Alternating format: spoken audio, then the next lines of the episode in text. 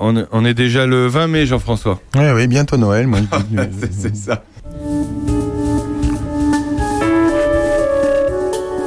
L'heure intelligente avec Aurélien Péco, l'émission à consommer sans modération. C'est l'heure de l'apéro. oui. Bonjour à tous, bienvenue dans cette émission diffusée à une heure intelligente, 11h. Hein, Jean-François? Oui, absolument. C'est comme ça qu'on l'appelle. Ah oui, bien sûr. Mais ça peut être 17h. Ça peut être 17h, c'est 11h tout le temps. Bienvenue dans cette émission, bienvenue sur Opus Radio, la radio de vos villages. On va encore parler de choses, euh, de plein de choses aujourd'hui. De la culture, on va même parler couture aujourd'hui.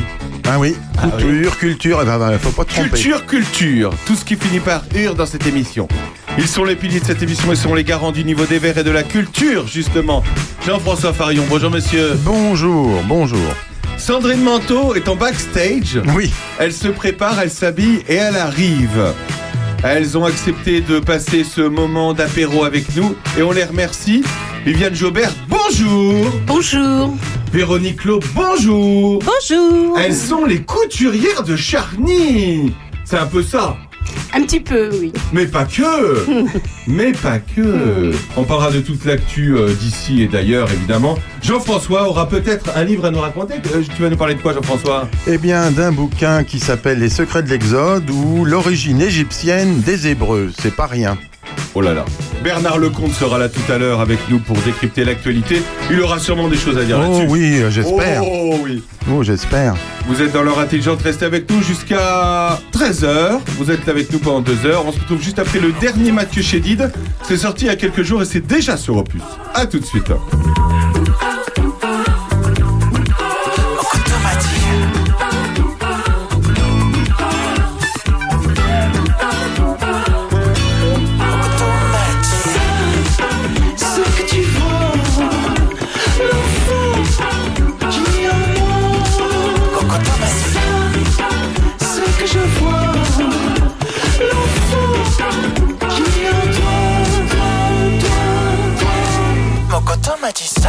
Mokoto m'a dit de l'enfant que j'étais.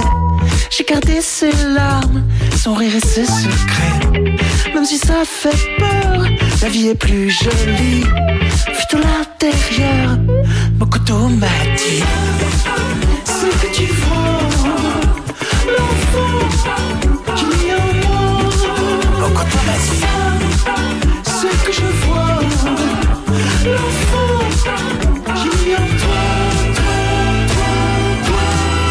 dit.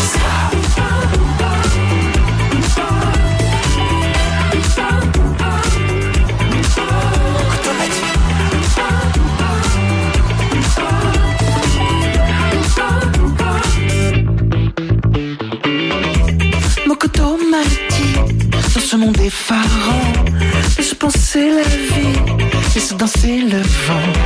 Comme dit si bien Montaigne À la Boétie C'est parce que c'était moi. Parce que c'était lui. Ce serait mieux un frein là. Ce que tu vois. L'enfant qui est en moi. Ça. Ce que je vois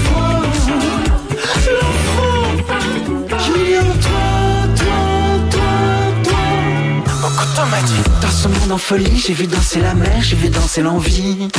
J'ai vu danser les fleurs, j'ai vu danser l'amour, j'ai vu danser l'ami. Mokoto m'a dit.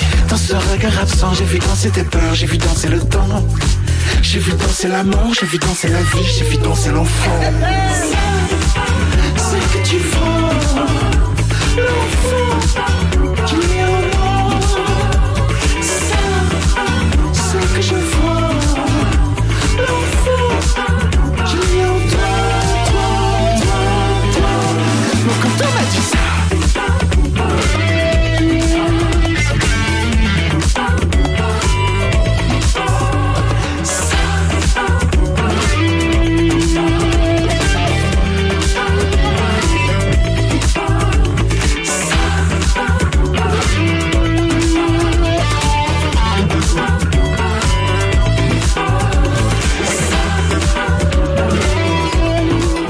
Opus, la radio de nos villages. Vous êtes euh, sur Opus, la radio de nos villages, avec cette dernière chanson de Mathieu Chédid qui s'appelle Mogodo. Véronique et Viviane, ça va, ça se passe bien?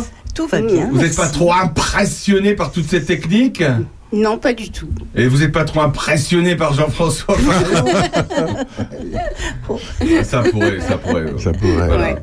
Alors, on va parler, on va parler de votre association, une association qui s'appelle Les ateliers créatifs de Charny. les ateliers créatifs de Charlie. Parce qu'en fait, fin- finalement, tout à l'heure, j'ai vulgarisé les choses en disant qu'il y a de la couture, mais il n'y a pas que de la couture. Non. C'est en fait, c'est la création en général. Alors, euh, elle existe depuis quand cette association? 2015. À 2015. Mm. Et comment elle a été créée, tout simplement euh, Alors avant, il y avait euh, échange et savoir-faire qui était sur le territoire. Quand euh, cette association euh, s'est un peu euh, liquéfiée, on va dire, euh, nous avons pris le relais et nous avons donc créé les ateliers créatifs de Charny. C'était que- quel était le but de Alors, au départ Le but, c'était de rompre l'isolement, de mettre en commun un savoir-faire, d'échanger et puis de passer des bons moments ensemble. Et ça, vous avez trouvé du monde euh, facilement pour euh, pour rejoindre cette association? Euh, on est une dizaine de personnes. D'accord. Et ça augmente Est-ce que ça augmente? Est-ce que vous arrivez à Ça reste toujours stationnaire. Il y a des gens qui partent, il y en a d'autres qui reviennent. C'est fluctuant. Il n'y a pas d'obligation d'être présent à chaque euh, possibilité de rencontre. Donc euh, voilà, c'est très libre, très souple. Alors, c'est des femmes, des hommes? C'est des femmes. C'est des femmes. C'est que des copines. Bah c'est que des copines. Véronique, vous avez rejoint quand l'association? Bah, moi, je suis euh, nouvelle dans l'association parce que au mois de septembre, je me suis dit que ce serait bien d'aller voir un petit peu ce qui se passait par là. Ouais. Et puis éventuellement, bah, donner un petit coup de main parce que euh, moi, j'aime.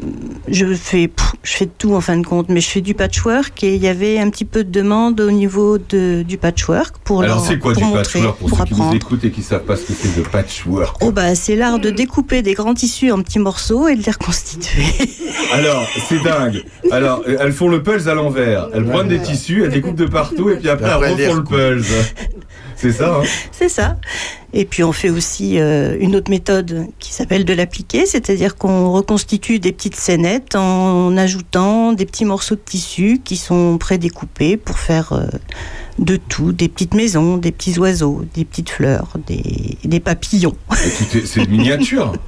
Ça peut être miniature, ça peut être très grand. Les Américaines font des patchworks qui font 2,50 m par 2,50 m, Ah ouais, mais dedans il y a des morceaux qui font 1 cm. Mais dis donc, faut avoir une sacrée grande salle pour euh, exposer tout ça, non? Ah oui, alors euh, nous, on n'est pas à ce niveau-là, parce qu'on reste dans, nos- dans notre France où on fait les choses un peu plus petites. D'accord. Mais alors, du coup, vous en faites beaucoup. Tu connais, euh, toi, cette technique de patchwork? Ah oui, bien sûr, mais euh, ça, je l'ai jamais fait. Par contre, ce que j'ai fait, moi, c'est de la broderie. Alors, du pied, du, du point en piétant, du point compté, du ceci, du cela. C'est c'est ma grand-mère qui m'a appris ça. Ouais. Un jour. T'es vachement calé broderie. Ouais, bah ouais, bah attends, je vais voir ma grand-mère, je lui dis, écoutez, est-ce que vous pouvez m'apprendre à, à broder? Parce que je voudrais faire un coussin avec un, un dessin spécial euh, d'un, d'un palais euh, italien, bref. Donc elle m'a appris tout ça. Et puis, euh, bah, j'ai appris en allant chercher les cotons, les canevas, les machins, qu'il y avait quand même beaucoup d'hommes qui faisaient de la broderie, et en particulier de la basse lisse. C'est-à-dire, La basse lisse. c'est, c'est, c'est pas la haute lisse. La haute lisse, c'est quand on fait la tapisserie à l'envers, etc. Et la basse lisse, c'est, c'est un peu plus que la broderie avec un, un cerceau, là, je sais pas comment ça s'appelle. Un tambour. Ouais, un tambour, voilà. Euh, donc voilà, c'est vrai qu'il pardon, il y a beaucoup d'hommes qui font de la broderie. Et il y a aussi des hommes qui font du patchwork. Ah. Il n'y a pas que des C'est-à-dire, femmes. ils découpent leur ancien costume de leur mariage, ils les mettent plus dedans, et puis ils font, Et ils font des caleçons. Ils font des caleçons. Il y a notamment un créateur qui est spécialiste, euh, qui fait beaucoup de patchwork à partir de tissus jean indigo. Ah ouais. Il y a des réalisations, mais é- étonnantes, Oui, parce qu'en fait, patchwork, on peut très bien, on pourrait très bien faire un vêtement en patchwork-. Ça existe Ah aussi, ouais, oui, oui, bien sûr. Il y a des dames qui font leur manteau, leur veste, leur Ah ouais. robe avec euh, des, du patchwork Un sac à main. à la base aussi, Ah bien bah sûr. oui. Ouais, Vous, ouais. vous faites quoi, par exemple, Viviane Alors nous, on fait, euh, bah, on a fait le tapis pour la bibliothèque, un grand tapis qui a été donc euh, donné à la bibliothèque, qui est exposé.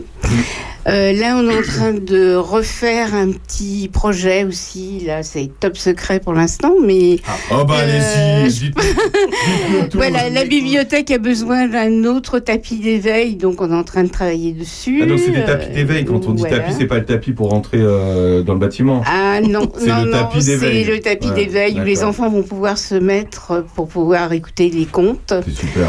Euh, Il y a des coussins. euh, bon, on réalise quand même euh, beaucoup de choses avec le patch. hein. On peut se faire des sacs.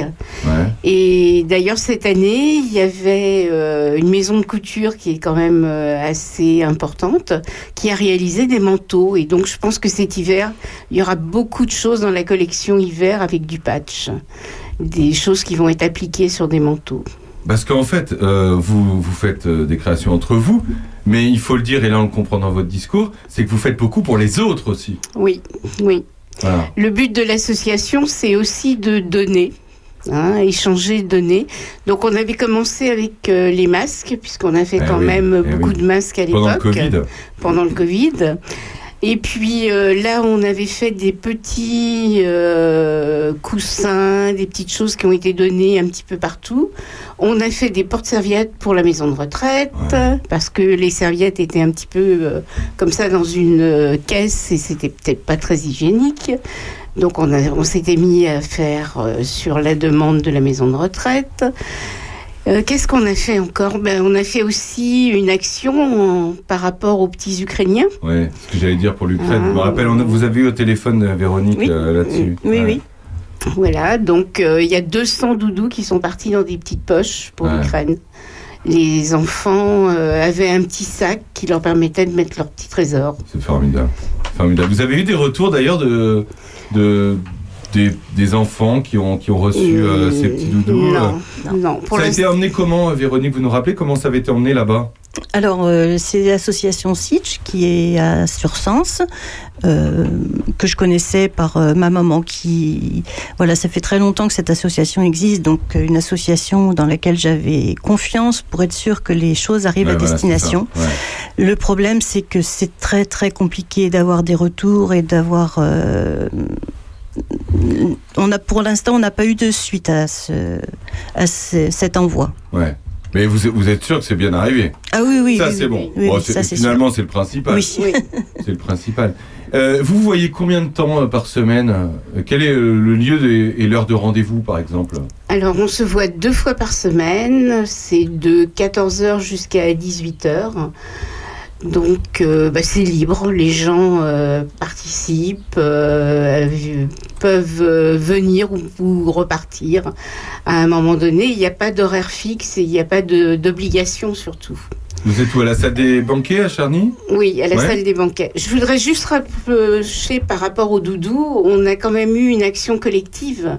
Faut pas oublier que Géo trouve tout a lavé les doudous, Ah oui. les a séchés, hein, il nous a redonné des doudous propres, puisque c'était une collecte qui avait été faite sur euh, la ville de Charlie. Ouais. Donc euh, il y a quand même eu des choses euh, qui ont été prises en compte par d'autres associations. Voilà. On rappelle, je trouve tout, cette, cette association solidaire qui, qui récupère des objets de toutes Mm. sortes et puis qui les revend au profit du Mm. Téléthon, entre autres, et qui permet d'ailleurs de créer des, des emplois euh, à l'année euh, pour toutes les, les filles. On, leur- on les fait, on leur fait coucou, Patricia et son équipe. Qui, euh, qui, ah, tout- je retrouve tout, le fief, le fief de Jean-François Farion. Oh bah évidemment. Dès qu'il y, a- il y a- qu'il y a un objet à aller acheter pour le rénover, hop, il va là-bas. Ouais, enfin j'en donne pas mal. T'en donnes pas mal, ouais. ouais. Ouais. Oui, c'est vrai. Mm. Dès que, ouais. On se retrouve dans un instant, on est avec euh, Viviane Jobert et Véronique Lowe. On se retrouve juste après un rêve. Vous avez des rêves? Ah, au plein la tête. Ah, plein la tête. Bah, vous allez nous les donner juste après parce que Gérald de Palma, lui, il avait déjà, il avait déjà pensé à ça. Ah bah oui. Voilà. Alors que Sandrine Manteau est presque prête. À tout de suite. Encore un effort. Quelques mois suffiront.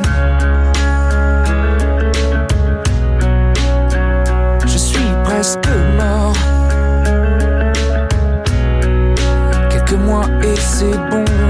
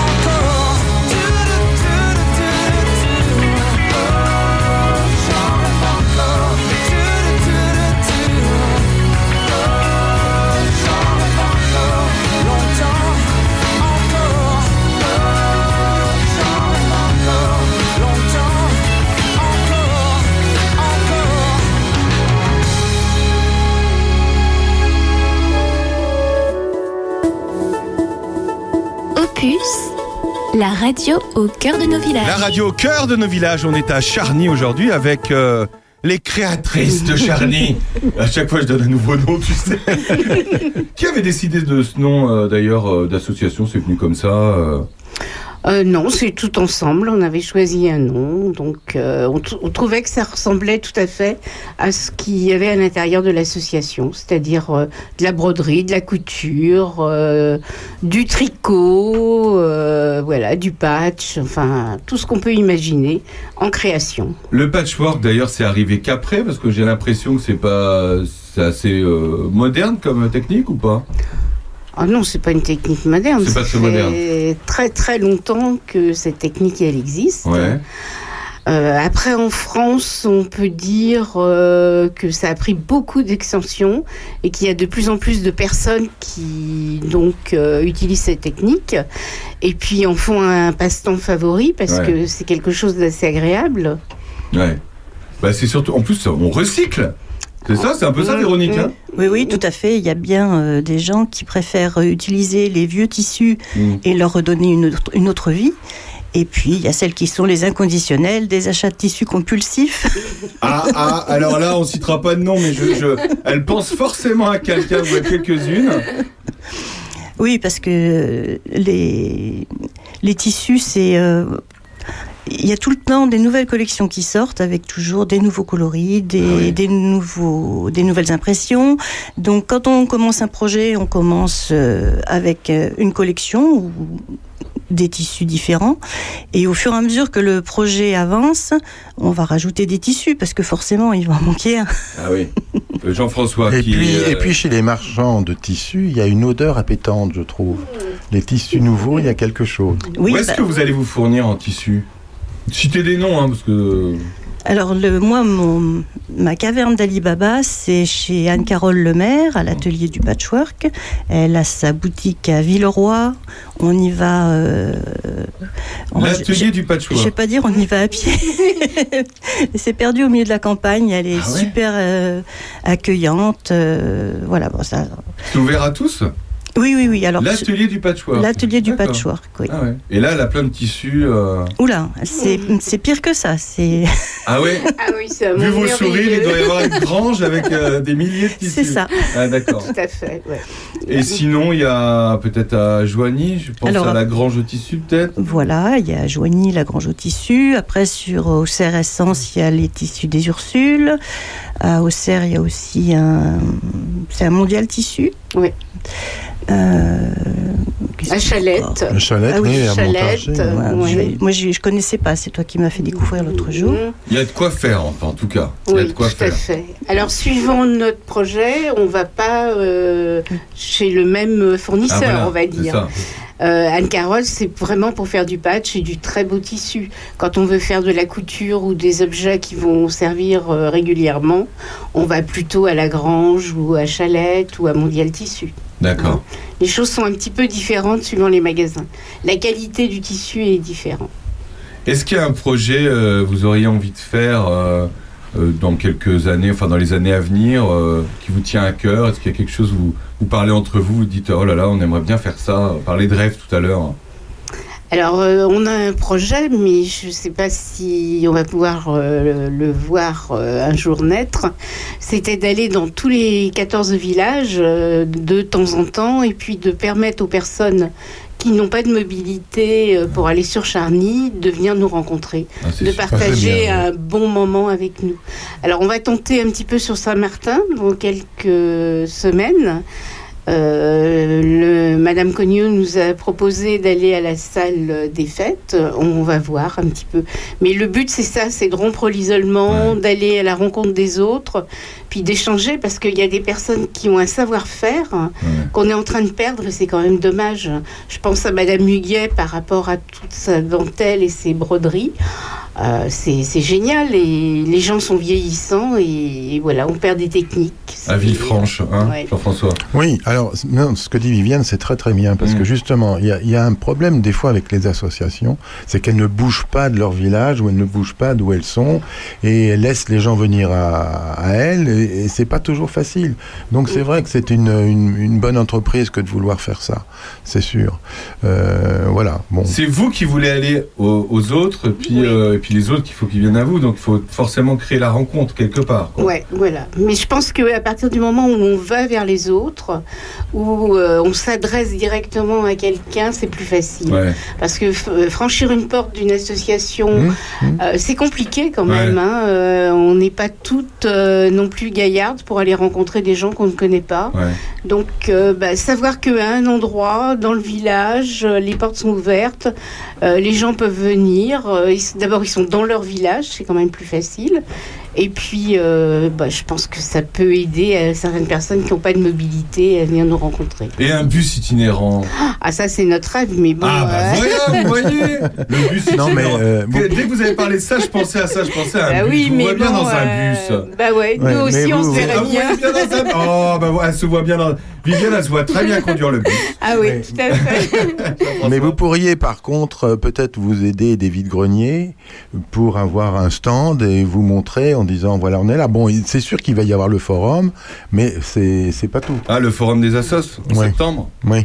Ouais, alors est-ce que c'est euh, est-ce que Ah c'est oui. le l'endroit pour recruter entre guillemets Non, Non, pas c'est du pas tout. ça, Pas ouais. du tout. Ouais. Les gens viennent plutôt pour le sport que Ouais. pour autre chose. On vient pour inscrire les enfants, pour voir un petit peu euh, ce qui leur est proposé. Donc euh, non, c'est pas le lieu où on est très visible, en tout cas. Là, vous allez faire une rencontre, on va en parler. C'est la, la alors c'est pas fête, c'est la rencontre de l'amitié, c'est ça? Ouais, c'est la journée. La d'amitié. journée de l'amitié. Ça consiste en quoi? Alors, la journée de l'amitié, c'est une journée justement où on partage euh, une passion. C'est-à-dire que les gens euh, de l'extérieur ou des gens d'un club peuvent venir après s'être inscrits et on a un moment commun où on va partager une réalisation. D'accord. Alors la réalisation, c'est secret. hein. Euh, Les gens arrivent comme ça, ils jouent le jeu. On, on vous explique un petit peu euh, ce que vous allez faire. Donc vous le voyez euh, affiché.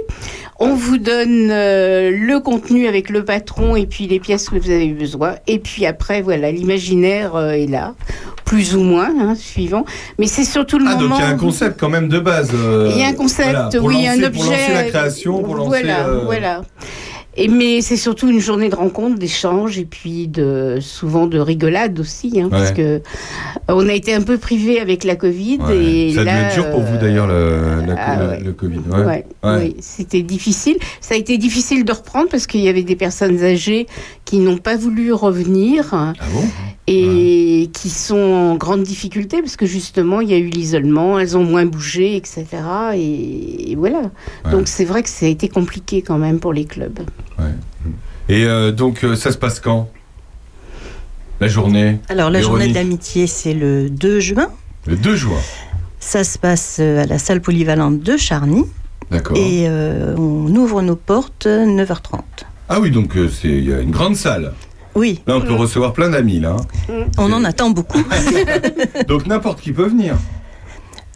Alors sur le principe, n'importe qui peut venir effectivement. Voilà. Il faut quand même avoir envie de faire, euh, de créer un objet en, en couture, on va dire, parce que c'est quand même euh, orienté sur ce, sur cette activité. D'accord. Et il faut venir avec son matériel ou? Alors oui, il y a une liste euh, de, de quelques fournitures à apporter de façon à pouvoir euh, compléter avec le kit que nous offrons. Ah, vous offrez un kit. Il y a quoi dans ce kit? Ah, Ah. mais Ah. justement, c'est secret, c'est la journée de l'amitié. Ah, c'est On peut d'accord. pas le le- dévoiler. C'est la journée de la surprise aussi. Oui. Voilà. Jean-François, Oui, bah, à mon avis, il y a des choses qui piquent dedans. mais enfin, bon, il doit y avoir des choses qui piquent. Il doit y avoir des choses qui piquent. Est-ce qu'il y a d'autres rendez-vous comme ça euh, prévus euh, pour cette année? Oui, il va y avoir donc les puces des couturières Oui. le 23 septembre. Ouais. Alors là, c'est des personnes qui ont du matériel à revendre, à échanger, Ouais. qui sont présentes. Euh, donc on a en général une trentaine de personnes qui exposent. Donc euh, c'est la journée où on fait des affaires. Donc c'est des particuliers, hein C'est des. euh, c'est- des voilà, c'est des particuliers ou c'est des gens qui ont arrêté de travailler, qui avaient euh, du matériel de mercerie, de fil, etc. Et on essaye d'échanger, hein, de vendre et puis pas trop racheter, mais bon, on est souvent pris par le virus Ah ouais. et on retrouve le beau petit tissu ou alors les petits boutons qui nous manquaient et on repart avec un panier aussi plein que quand on est arrivé pour vendre. Vous arrivez toujours à découvrir de nouveaux tissus justement? Ah oui. des- ça, ça, ça doit être sympa. que- Oui. Est-ce que euh, des fois, euh, chaque semaine, il y a des personnes qui amènent euh, des nouveaux tissus et vous dites oh là là, ça on n'avait jamais vu ça. Bah, la qualité du tissu, euh, on connaît, hein, les différentes fibres, on connaît, mais les imprimés, les imprimés Ah. anciens, il y a des imprimés qui sont magnifiques. Euh, on a eu la chance de faire un atelier aussi de broderie euh, avec du fil d'or. C'est magnifique. Enfin, il y a des choses à réaliser. On se dit, euh, nos ancêtres avaient des, quand même des Ouais. qualités exceptionnelles. Bah, à, qui le dites-vous, euh, Mm. Jean-François Farian Oui, oui, ben ça, les tissus anciens, c'est assez merveilleux, puisque moi, dans la restauration de, de meubles, mais aussi dans la vente chez les grands antiquaires, on cherche les soieries de, de Lyon, on cherche des tas de choses comme ça, et là, il y a des tissus, c'est magique. T'en restaures ou pas des, des- du tissu? Du tissu, non, non, non, c'est... Alors là, c'est une grande technique euh, pour, pour ça, c'est pas Ouais. facile, ça, non. Il y a euh, des restauratrices sur le territoire de, de même. Je pense à, à Monica, euh, qui, euh, qui est dans la grande rue, qui, Mm. fait, qui restaure elle plutôt du, du, des, des meubles. hein. Oui, elle est ta- elle est tapissière, non? Tapissière, tapissière. Et puis il y a aussi euh, Florence, euh, Florence, Oui, oui. de Gomaringe aussi, qui, euh, qui est souvent ici en France et Loisirs. Euh, finalement, euh, quand on regarde autour de nous, il y a, il y a beaucoup de gens qui euh, finalement font des choses de leurs mains. Ah, mais je pense que oui, beaucoup, beaucoup. Ça, ça fait longtemps d'ailleurs, Viviane, vous, est-ce que vous avez, vous avez, été, vous avez toujours créé des choses depuis toujours? Oui, je pense que j'avais toujours cet es- enfin, tout ce qui était création. Enfin, euh, voilà. Donc, euh, après, plus ou moins avec le temps, parce que quand on a un métier, on n'a pas forcément du temps. Qu'est-ce que vous faisiez? Euh, J'étais infirmière péricultrice. D'accord. Donc, euh, bah, j'avais un métier assez prenant. Mais oui, je pense que c'est un échappatoire hein, de créer. Enfin, pour moi, c'est quelque chose d'important. Ouais. Vous habitez ici depuis toujours, Viviane? Non, j'habitais l'île de France et j'habite Charny depuis 20 ans. D'accord. Et comment vous êtes arrivé là? Ah là là, une histoire euh, complètement folle. J'étais veuf, euh, j'ai rencontré un veuf et voilà, je me suis installée à Charny. D'accord. Mais vous l'avez rencontré ici ou vous l'avez rencontré là-bas Non, je l'ai rencontré ici au mariage de mon frère et de ma sœur, enfin de mon frère et de ma belle-sœur.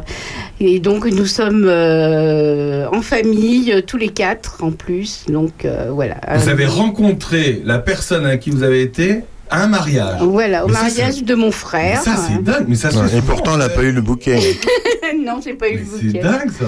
Voilà, comme quoi la vie, des fois, elle vous emmène sur des chemins euh, complètement euh, particuliers. C'est vrai. Et vous, Véronique, vous êtes là depuis toujours ou pas? Alors, avec Patrick, on a repris le magasin de photographie du centre-ville. Oui, parce qu'il faut le dire, évidemment. Patrick, que- euh, Patrick Lowe, que vous connaissez bien à Charny. Voilà, donc on a repris ce magasin en 1981. Ah oui. Ça fait donc 42 ans que nous sommes à Charny. Ah oui. Voilà. Donc ce- je ne vais pas dire que je suis là depuis toujours, mais je commence à bien connaître Ouais, bah la oui, ville. 42 ans, effectivement. Il Donc c'était un, un- un magasin de, euh, de photos. euh, Voilà. photos à- et on peut encore d'ailleurs faire des photos euh, comme à l'époque, euh, enfin comme les photos d'identité. Il fait toujours les photos Il d'identité. fait toujours les photos d'identité. Après le reste, il a. Bon, je vais pas dire qu'il a laissé tomber. Maintenant, il est retraité, donc Ah il oui, travaille bah en oui. auto-entrepreneur. Voilà. Mais il n'a pas laissé tomber la photo pour autant. Ouais, non, non, il en fait, il en fait encore, il en Voilà. fait encore. Donc- Puis il nous aide beaucoup aux commerçants d'ailleurs. Euh, voilà, il est, il est présent comme bénévole aussi euh, chez les commerçants. euh, voilà, Ce qu'il ne pouvait pas faire avant, quand il était vraiment en activité, parce qu'on n'avait jamais le temps de faire autre chose que le magasin, le magasin, le magasin. Donc ça s'est fait pendant 42 ans ce magasin. hein? Ben oui, oui, oui. Et donc moi j'ai travaillé avec lui jusqu'aux années, jusqu'en 2000. Et puis en 2000, le numérique est arrivé, nous a quand même mis des bâtons dans les roues. Ouais. Et moi je suis partie travailler en bibliothèque à Joigny. Quand vous dites euh, des bâtons dans les roues, c'est-à-dire que vous faisiez moins de photos. Enfin, plutôt que les gens, c'est. Le métier a complètement quoi. changé. Ouais, ouais. Le métier a complètement changé. Les gens font des photos sur leur téléphone et ne les font plus tirer sur papier. Maintenant, ils les font tirer sur papier par l'intermédiaire de sites internet, Quand ils le font. quand ils le font. Parce que souvent, euh, les photos restent dans les, dans les ordinateurs ou dans les Et quand les ordinateurs plantent, on pleure parce qu'on a perdu 10 ans de photos. Ouais, ouais. Ça. Ouais, Voilà. ouais, ouais. Donc euh, moi, mon parcours, donc euh, on s'est, enfin on s'est pas séparés. hein.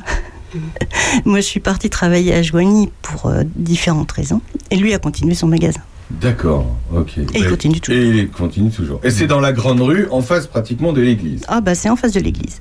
On a encore quelques minutes avec, euh, avec euh, Viviane Jobert et puis avec Véronique Lowe. Vous aimez un artiste en particulier, Viviane? Euh, non, pas spécialement. Qu'est-ce que vous écoutez comme musique d'habitude? Enfin, est-ce que vous écoutez de la Variété euh, française, euh, Lady Gaga, enfin c'est très, Ah oui, ah bah, oui, effectivement, c'est large. Très large. C'est- bah oui. c'est- large. Euh, ben écoutez, on vous propose une chanson qu'on a trouvée avec Jean-François tout à l'heure. Parce qu'on s'est dit, est-ce qu'il y a des chansons qui parlent de couture? Bah oui. Eh ben oui, il y en a. Ah bon? Eh ben oui. Alors, et finalement, euh, on en a trouvé.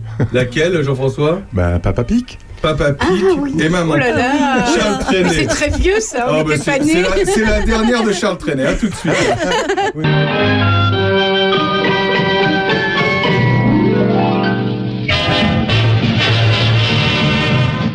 Je suis né dans un village près du ciel plein d'oiseaux. Je suis l'enfant le plus sage de Paddy les eaux. Mes parents sont pilotiers et la nuit et le jour, ils font leur triste métier, le cœur plein d'amour.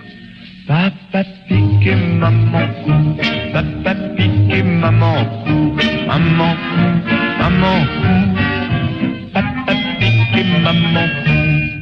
La nuit, j'entends leur machine qui gémit au grenier, comme le vent chez la voisine, l'heure dans l'escalier. Parfois, au milieu d'un rêve, je m'éveille en sursaut.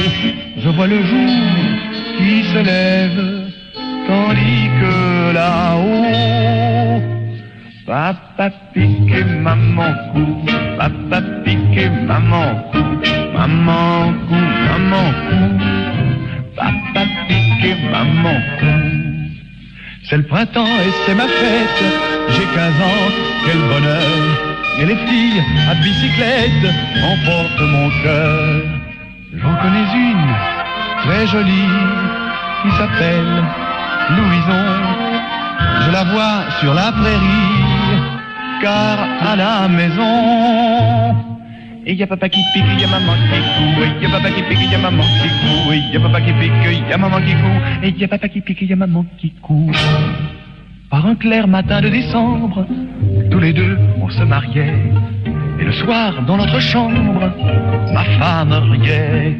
Nous allions bientôt connaître le bonheur cette nuit, quand soudain, à la fenêtre, on entend un bruit. Oh, papa pique maman cou, papa pique maman cou. Maman Non Papa pique maman. Depuis, j'ai perdu ma mère. Elle est morte, doucement. Peu de temps après, mon père a suivi maman. Et Louison, ça n'est allé avec un vagabond. Et dans la maison, hantée, chaque nuit, dit-on. Maman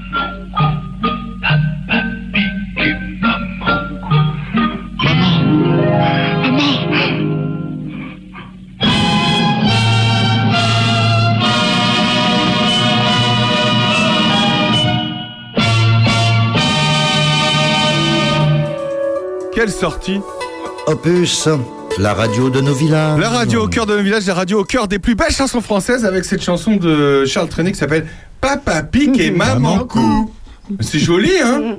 Ça vous a rappelé des souvenirs, les filles? Non, on n'était pas nés. Merci, merci, merci. Ça a sûrement rappelé des souvenirs à Bernard Lecomte qui nous a rejoint. Bonjour Bernard. Bonjour tout le monde. Voilà, c'est une plaisanterie Bernard, puisque Bernard euh, n'a bien connu Charles Trenet.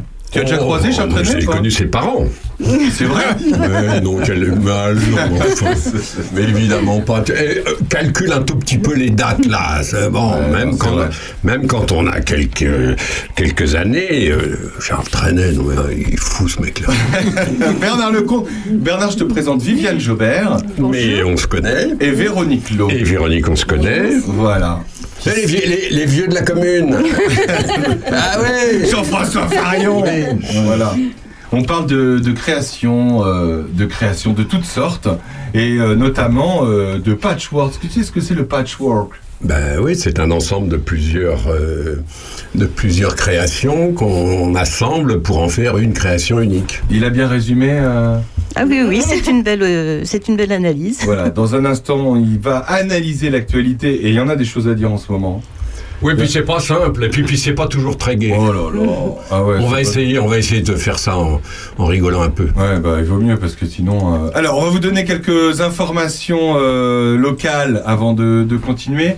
Euh, vous savez que en ce moment, la prochaine, on va dire la prochaine, euh, le cinéma. Vous connaissez le cinéma de Chevillon? Oui. Le cinéma de Chevillon. bah, la prochaine fois, c'est le 31 mai à 17h30. Ce sera les aventures des Ricky. Et à 20h, ce sera une comédie de Philippe Gaillard qui s'appelle Pour l'honneur. Euh, Quelqu'un de vous va au cinéma? Ah, moi, j'y vais assez souvent. Chez Ouais. Lyon, ouais, c'est très bien. C'est sympa. La fois dernière, c'était les mousquetaires. Mousquetaires. Voilà, les trois mousquetaires qui évidemment sont quatre, hein, mais ça, c'est autre chose. Les mousquetaires. Euh, sachez que ça va être un beau bazar pour euh, passer entre Ah. Villefranche et d'ici à partir du 30 mai jusqu'au 1er juin, soit pendant trois jours. car euh, Enedis va implanter, Enedis, le grand Enedis, va implanter des supports haute tension sur la départementale 14. Et donc les véhicules pourront emprunter l'itinéraire euh, déviation par Prunois. Donc c'est-à-dire que si vous voulez aller, à, admettons, à, à Douchy-Montargis, en arrivant de, de Villefranche, enfin de, de Joigny, bah, il faudra faire le détour par Prunois. C'est ça, hein? Oui, oui, oui. C'est exactement le contraire d'il y a 15 jours. Voilà. Voilà. Où euh, de- entre Charny et Prunois, c'était coupé, donc il fallait passer par Villefranche et, et d'ici. Voilà. D'ailleurs, hier, euh, je suis, enfin jeudi plutôt, je suis allé faire une balade à Toussy. Ils ont refait du goudron après Grandchamp. C'est une catastrophe. C'est hyper dangereux. Pourquoi? Parce que ça roule normalement? Non, non, mais c'est pas. non, il n'y a pas eu de bouchon. Non, mais euh, c'est vrai que c'est leur, leur gravier là. c'est Le gravier. Ah, le gravier, c'est vachement dangereux. C'est une nouvelle technique qui coûte évidemment beaucoup moins cher puisque au fond, c'est les, ce sont les usagers Voilà. qui font la route, Ben, qui, qui dament. Mais qui dame au même endroit. hein. Et qui- bah, voilà, évidemment. Et bien alors donc n'importe quel kidam passe en voiture Oui. et il dame. Voilà. Et il pète les, les pare-brises. Et il pète les pare-brises, il se, il se remplit son propre moteur de saloperies goudronnées. Ah non, non, c'est quand même invraisemblable. Ah oui, et, et en plus, alors, là, je suis très très sérieux, mais on a évidemment perdu, quand on roule en voiture à 80 à l'heure sur une route euh, mo- moyenne comme ça, on a complètement perdu le fait que quand on tourne, ça pourrait déraper. Là, ça dérape. Ça dérape. Ouais. Et c'est extrêmement dangereux. Alors en fait le résultat final est pas trop mal parce qu'une fois que c'est damé et puis une fois qu'ils ont enlevé les, ils ont balayé les graviers, ça va. Mais effectivement sur le coup, euh, faut faire attention. Ah oui. Ne parlons pas des motos. Hein. Ne parlons pas des motos. Cet été, le 10 juillet jusqu'au 14 août, il y aura le Yon Tour Sport. Mmh. Et finalement, il passe à Charnier-Épuisé. Enfin, 31 juillet dans le parc de la mairie. Ça sera le 31 juillet, on va aller faire du sport. Et c'est pas le Yon Senior Sport, c'est le Yon Tour Sport. Bernard, toi qui, euh, toi qui es fan de sport. Bah, euh, non, parce que tu me dis c'est pas c'est pas senior, donc ça m'intéresse plus. moi. Le 4 juin prochain aura lieu un. Les habitants de Charnier-Épuisé n'auront pas hésité à sortir pour assister au concert du printemps de l'harmonie de Charny. Ce sera le 3 juin. Ouverture. Voilà. Et le 3 juin, il y a quoi? Le 4 juin. Le 4 juin, il y a le vide-grenier à d'ici. Et puis, je reçois à l'église euh, Croque-Note qui vient faire un petit concert vers 17h, oui, 17h. Alors quand il dit qu'il reçoit à l'église, c'est parce que Jean-François a les clés de l'église et rentre chez lui comme il peut. Comme c'est ça. que Je reçois à l'église. Non, non, nous sommes la- la- la- la- l'association de sauvegarde, parce que la pauvre église a encore besoin d'être sauvegardée. Pour l'instant, il On est où euh, de la sauvegarde de l'église?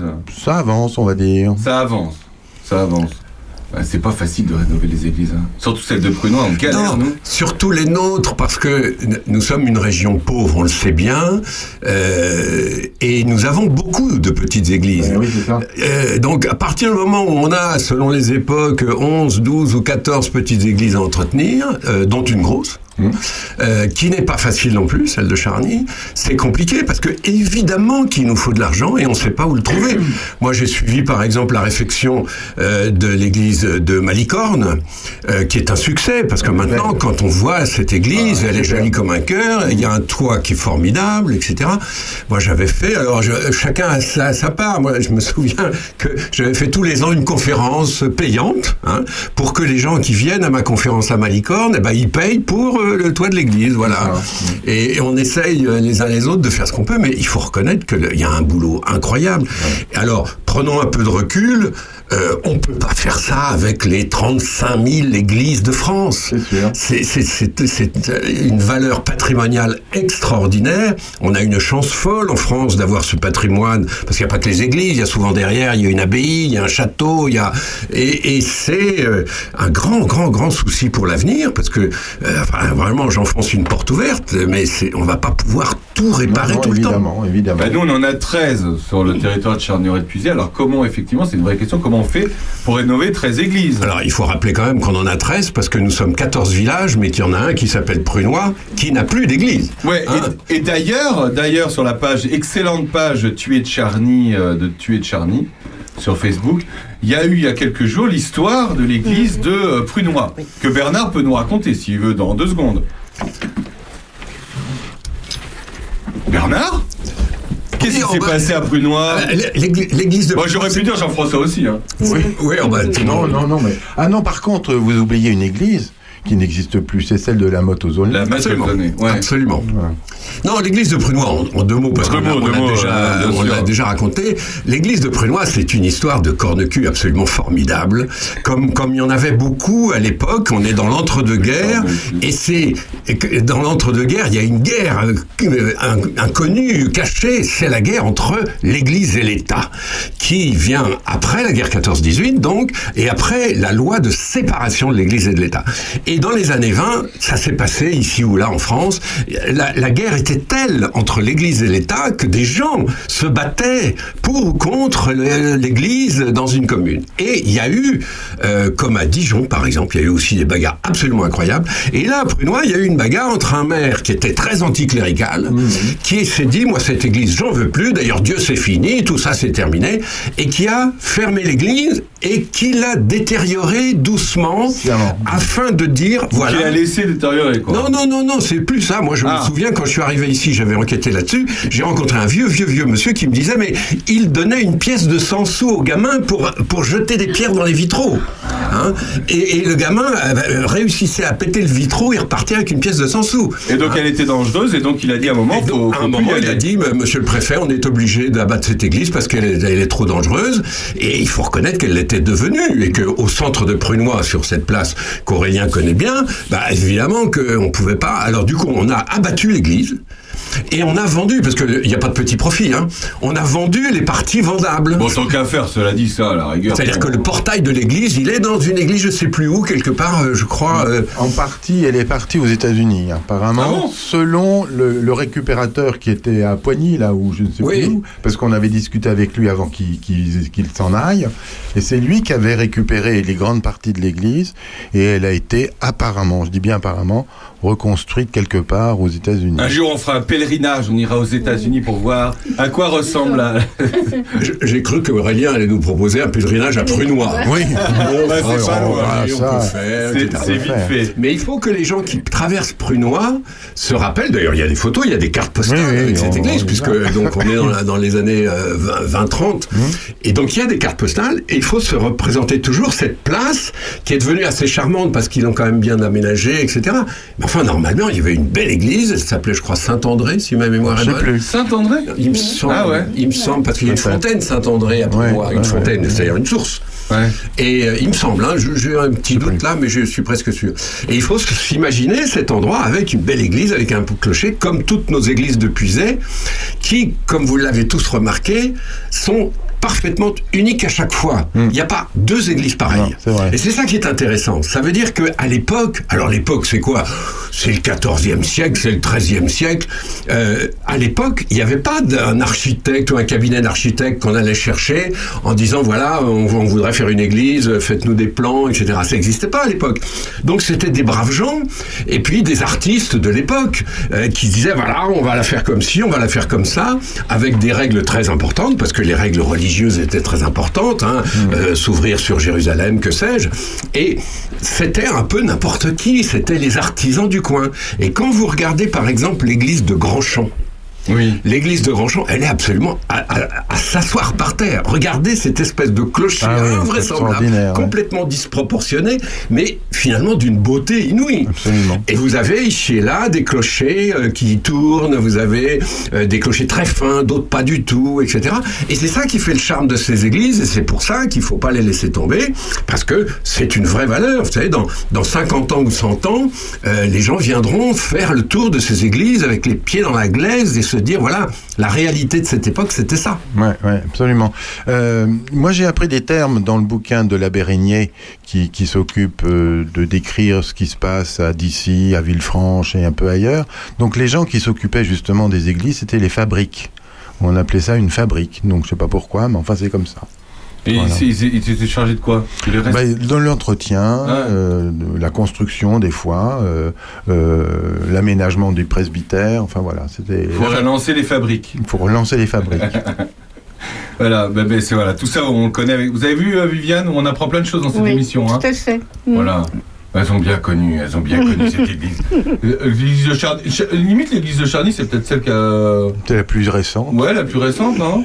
Oui, parce que euh, elle a connu quand même deux, deux épisodes terribles. C'est quand même le, le grand incendie à Charny, qui a quand même rasé euh, trois quarts de la ville. Et puis, euh, on parlait tout à l'heure de la guerre entre l'Église et l'État.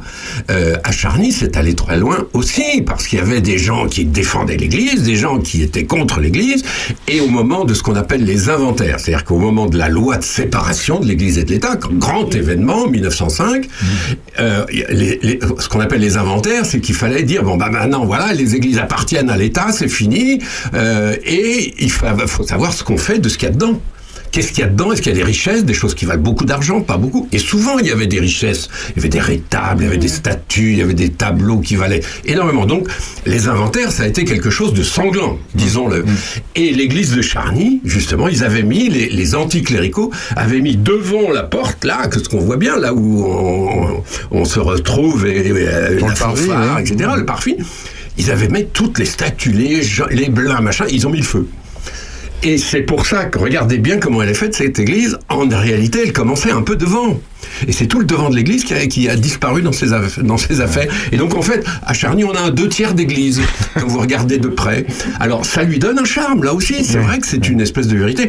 Euh, euh, à chaque fois qu'on voit par exemple l'été à Charny le grand concert des Estivales, on- donc l'église est absolument bourrée de gens qui viennent assister à ces concerts. C'est d'ailleurs formidable de voir cette église ouais, très ouais, vivante. Bah, moi, à chaque fois que je suis là, je me dis, bon sang, ça vaut le coup de se battre pour ces églises. Absolument, bah. Parce que euh, c'est unique. Euh, L'église pleine de gens du coin qui viennent pour un concert. Euh, bon, un, un, un chœur ou un orchestre qui vient, je sais pas, de Tchécoslovaquie comme une fois autour. Bah, c'est formidable.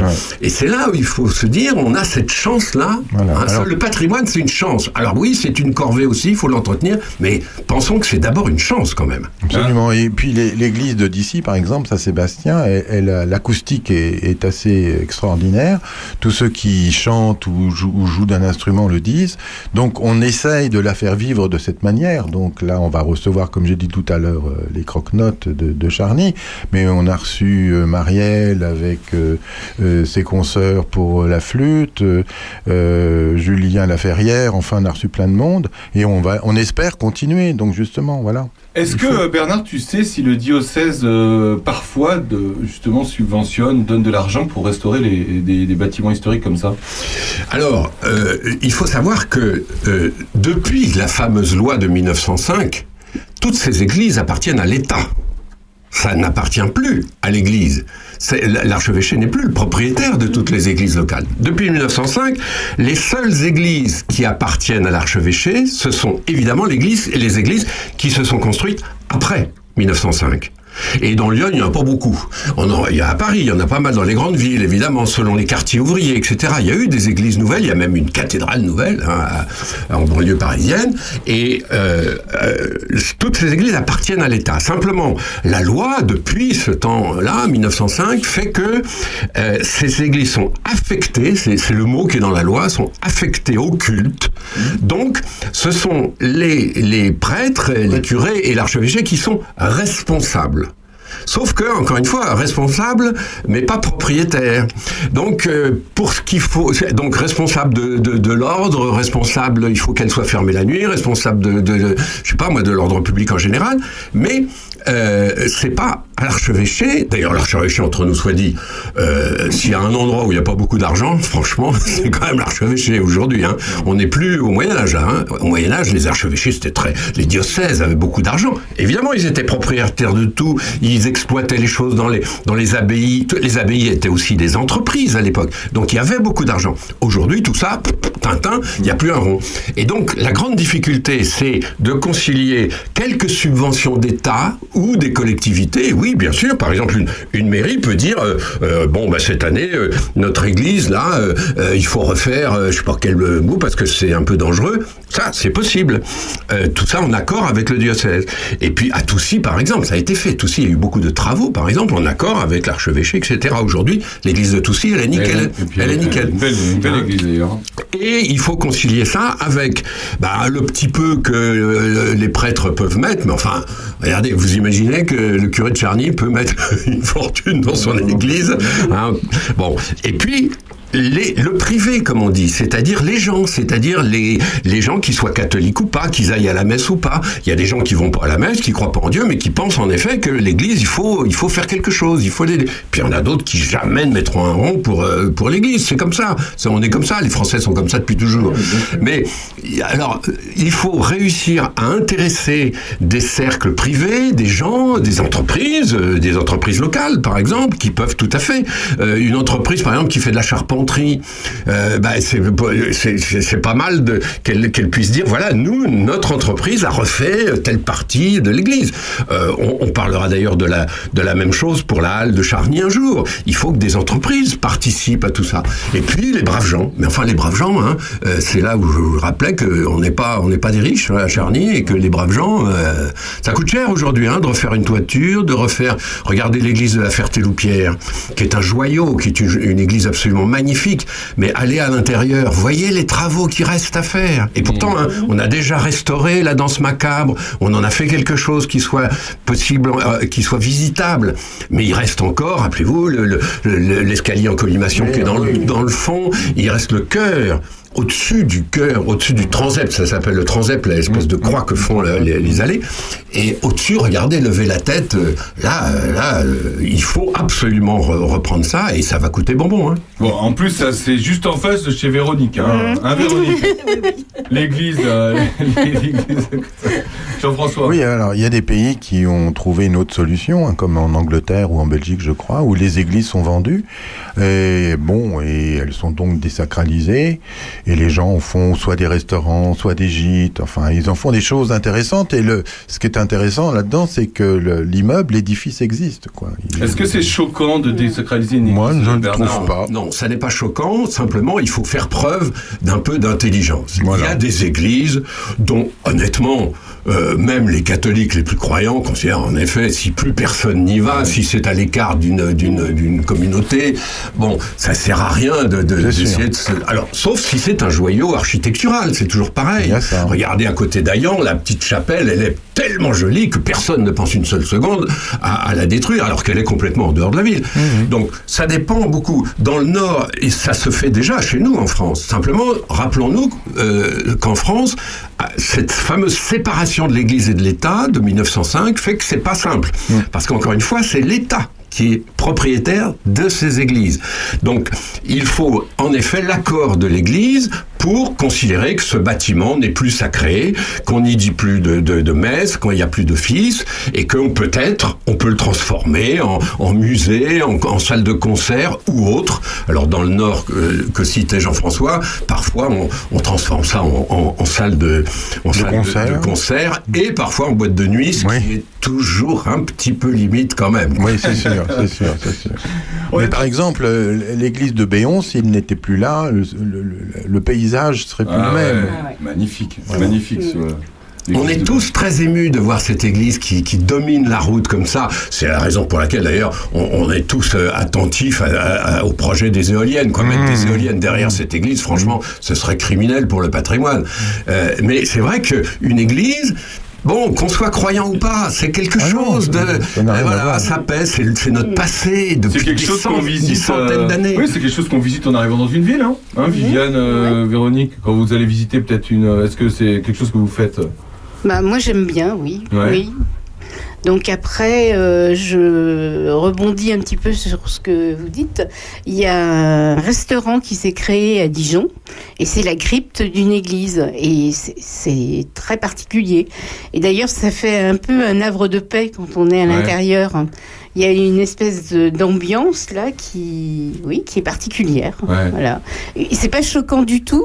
Les gens respectent. euh, On, voilà, on se sent bien. Ouais. Moi, je me rappelle à Nantes, t'es allé euh, dormir dans un hôtel, c'était une ancienne chapelle. Et c'est pareil, vous rentrez dans. C'est euh, l'accueil, c'est bah, c'est la voûte, euh, Voilà, la voûte de la tout à fait. chapelle. C'est vrai que c'est, euh, c'est impressionnant, mais ça a été pareil dé- désacralisé. C'est long de désacraliser une église, euh, Non. Bernard Ah bah non, c'est un acte- c'est juste un acte quasi juridique, il suffit de- Ah oui. Il suffit qu'il n'y ait pas eu de messe pendant un an. Ah bon? Ah bah, bah, souvent, en plus, nous, on a certaines églises ici sur le territoire, il y a une messe par an et encore. C'est pour ça qu'il y a une messe par an, c'est pour pas qu'elle soit Ah, c'est pour désacralisée. ça Absolument. Ah, d'accord. Voilà, C'est pour ça qu'à raison. Saint-Denis-sur-Ouane, il y a- il y, a une messe par an. Alors au départ, c'était c'était toujours pour la Saint-Loup, puisque l'église est dédiée à Saint-Loup, mais enfin c'est devenu compliqué. Genre je sais plus quelle est la date aujourd'hui. euh, Chaque chaque église, ça tourne comme ça. C'est pour ça aussi qu'à Champignelles, même qui a été fermé pendant très longtemps pour cause de travaux, justement, c'était compliqué, mais il y avait quand même une messe de temps en temps, afin que tout ça soit un peu vivant. Mais rappelons-nous que la France, il n'y a pas que les églises, il y a les abbayes, par exemple, ou les monastères. Aujourd'hui, la moitié des abbayes ou des monastères sont transformés en hôtellerie de luxe, en, en centre, Ah oui, euh, ah oui. voilà. Et, et voilà, et ça se passe plutôt bien. Encore une fois, l'important, c'est que tout ça se fasse en bonne intelligence entre les croyants, les non-croyants, les, les- ceux qui, qui détestent euh, l'Église, ceux qui l'aiment. euh, Et ceux qui investissent. voilà. Ceux qui investissent aussi. Oui, d'ailleurs, euh, l'abbaye de Pontigny a été rachetée il n'y a pas longtemps. Donc la- l'abbaye reste une abbaye, mais tout, tout autour. euh, Ça va devenir un hôtel, non? Alors attention, euh, Pontigny, qui est un lieu absolument incroyable, j'invite tous nos auditeurs, s'ils ne sont jamais allés Ah, voir c'est l'abbaye de. Pontigny, d'aller, hein, c'est à, c'est à 20 minutes d'ici, hein, 25 minutes. non Ouais, ouais, ouais. Euh, euh, il faut, il faut distinguer à Pontigny l'abbatiale, Voilà. ce qu'on appelle l'abbatiale, c'est-à-dire l'église, au fond, celle où, où on dit la messe. Et ça, c'est une église, euh, j'allais dire normale, enfin bon. Et les 16 bâtiments autour. Voilà, où il y avait les convers. Voilà, où il y avait les frères convers, donc les, hein, les, les frères convers, c'est c'est les gens qui travaillaient pour les, pour les moines, bon. Et aujourd'hui, donc, le- c'est c'est les 16 bâtiments qui font problème. C'est ça. C'est pas l'église elle-même, parce que l'abbatiale, après tout, euh, bon, euh, on- on- il y aura toujours des messes, y aura toujours des gens à Pontigny pour aller à la messe le dimanche, même s'ils sont une poignée. En revanche, la grande question, moi j'ai connu ça parce que j'avais travaillé à la région à l'époque où Jean-Pierre Soisson avait racheté euh, justement Pontigny au département. C'était déjà les grandes, les grandes opérations Pour en faire compliquées. hein. Pour en faire quoi Pour en faire un, un centre de, de, de, de- pour, pour la voix. Parce que l'abbatiale de Pontigny, ceux qui iront visiter l'abbatiale de Pontigny, l'église de Pontigny, euh, faites attention à un truc. C'est un endroit où la voix est incroyablement valorisée. un Ah petit peu comme l'église de Dissy dont Oui. parlait Jean-François. Mais euh, l'abbatiale de, de Pontigny a une résonance de 7 secondes, c'est énorme. Tu, tu cliques comme ça, tu claques des doigts et ça résonne pendant 7 secondes. Ah oui. Donc c'est pas facile de faire et de la musique et du chant en même temps à cause de la résonance. Et quand Il y a tu- trop. C'est ça. Et quand tu parles, tu es obligé de t'arrêter un tout petit peu en attendant que ta phrase soit finie d'être raisonnée pour continuer. C'est ouais, ouais. C'est pour ça qu'à Pontigny, les chorales et, et notamment les chorales religieuses, les chorales anciennes sont incroyablement valorisées. Oh là là, mais oui. si vous arrivez avec un orchestre philharmonique, Ah alors là, c'est un gâchis pas possible, Ah, voilà. on n'entend rien. Non, non. C'est pas possible. Non, les dames de Pontigny sont extraordinaires d'ailleurs. Elles enregistrent beaucoup de choses et euh, entre autres euh, des musiques de comment elle s'appelle, d'Île-de-Garde. Voilà. Les dames de Charny, on va les laisser, mm. euh, aussi quitter ce, studio. Ça a été, mesdames? Tout à fait, oui. Alors, on rappelle le prochain rendez-vous de l'association. c'est la journée de l'amitié. Ça se mm. passe le 4-3. 2 2 2 3 4 2 juin, le 2 juin.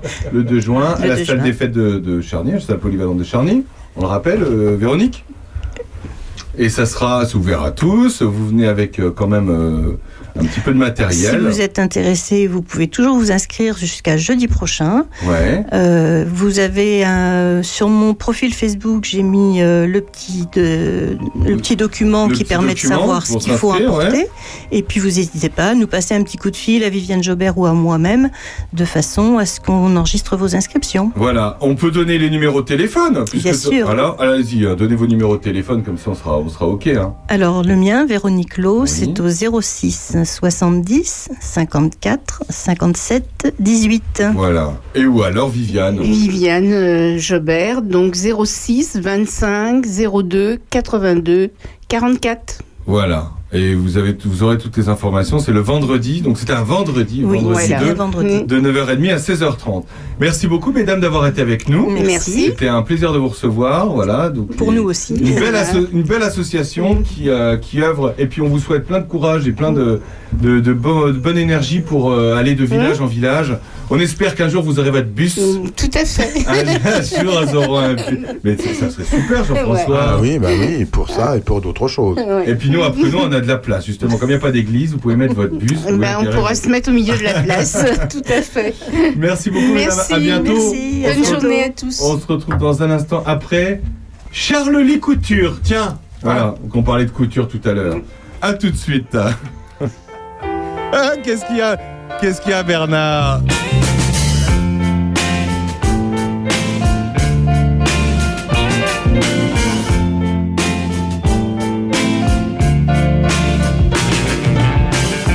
comme un avion sans aile. J'ai chanté toute la nuit. J'ai chanté pour celle la nuit. Et même, même si je pas m'envoler, j'irai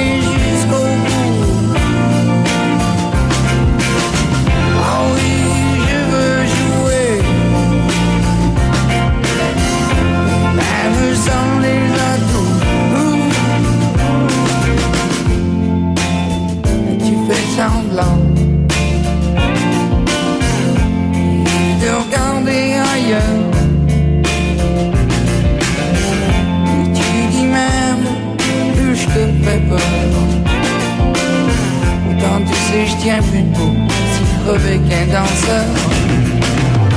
Oh, il fait lourd. Et grande, grande nuit blanche.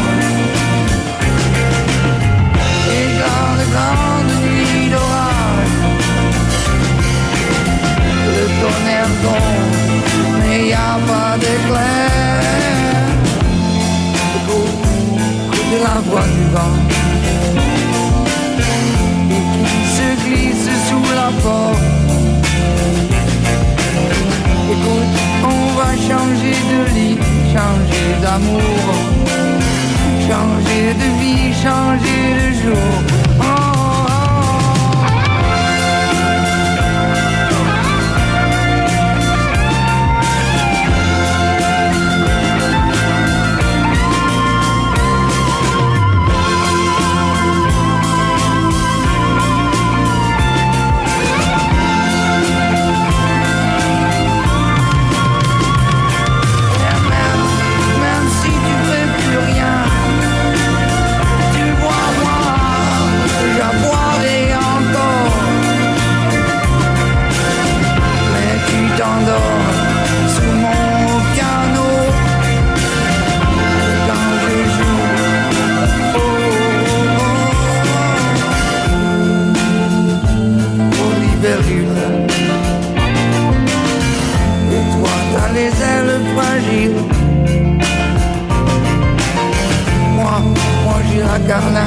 Froissée. Mais j'ai chanté toute la nuit.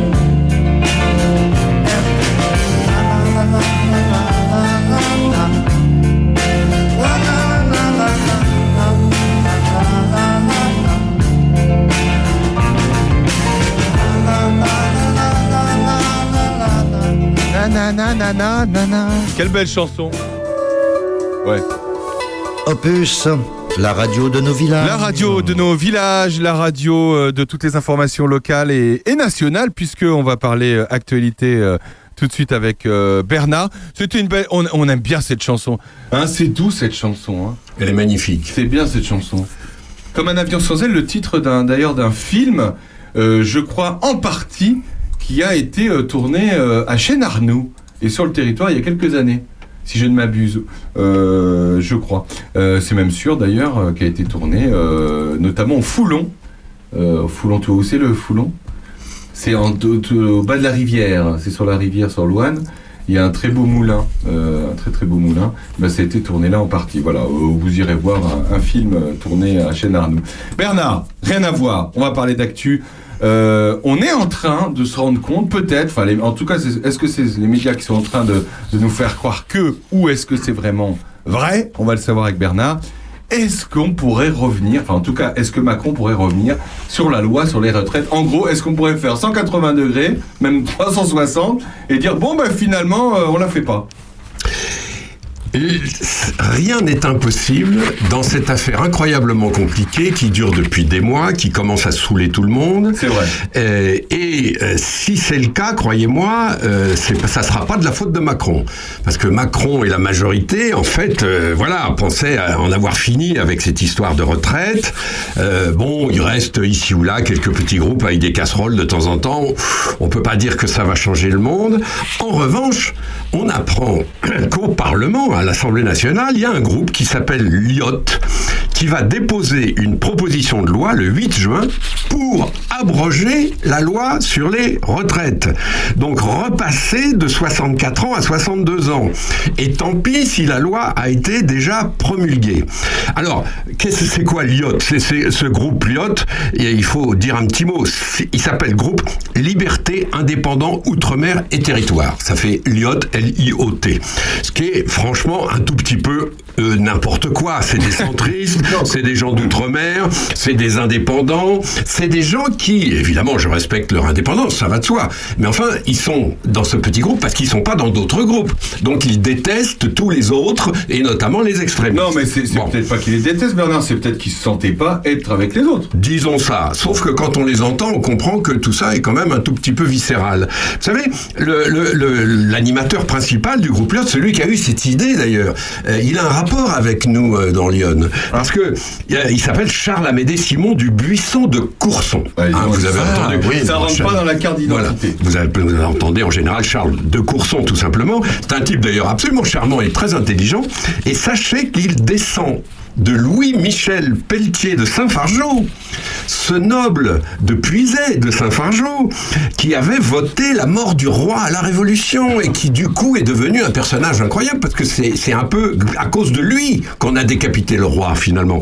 Donc son, son héritier, il est un peu comme ça aussi, voilà. euh, Ça doit l'inspirer. un peu provoque. Alors, ce groupe Lyot, c'est c'est 20, 20 députés. Euh, S'il y a effectivement ces 20 députés, plus quelques LR, hein, euh, comme la dernière fois, il y avait toute une partie des LR qui avait fait sécession, plus les deux extrêmes de la gauche et de la droite, donc la NUPES et le Rassemblement national de Marine Le Pen, eh ben, en effet, la proposition peut passer. Ric-rac, mais elle peut passer. Euh, c'est ça le problème d'une majorité relative. Vous vous rappelez, on avait parlé de ça. Il y a, quand il y a une majorité absolue, c'est-à-dire que de toute façon, quoi qu'il arrive, à plus de 50%, ben, ça se passe très bien. En revanche, quand il y a une majorité relative, on voit bien que c'est incroyablement compliqué de gérer la France avec une majorité relative quand on est président de la République, même élu parfaitement légitimement. Alors, si la proposition passe ric-rac, vous vous rendez compte Euh, Soyons clairs, elle a quasiment aucune chance d'être récupérée par le Sénat. Donc, en fait, en fait, tout ça, ça sert pas à grand chose. Sauf que euh, ça ferait quand même désordre d'avoir un vote des députés contre cette loi déjà promulguée. Euh, pour Macron et Elisabeth Borne, ce serait même un peu catastrophique en, en termes d'image, quoi.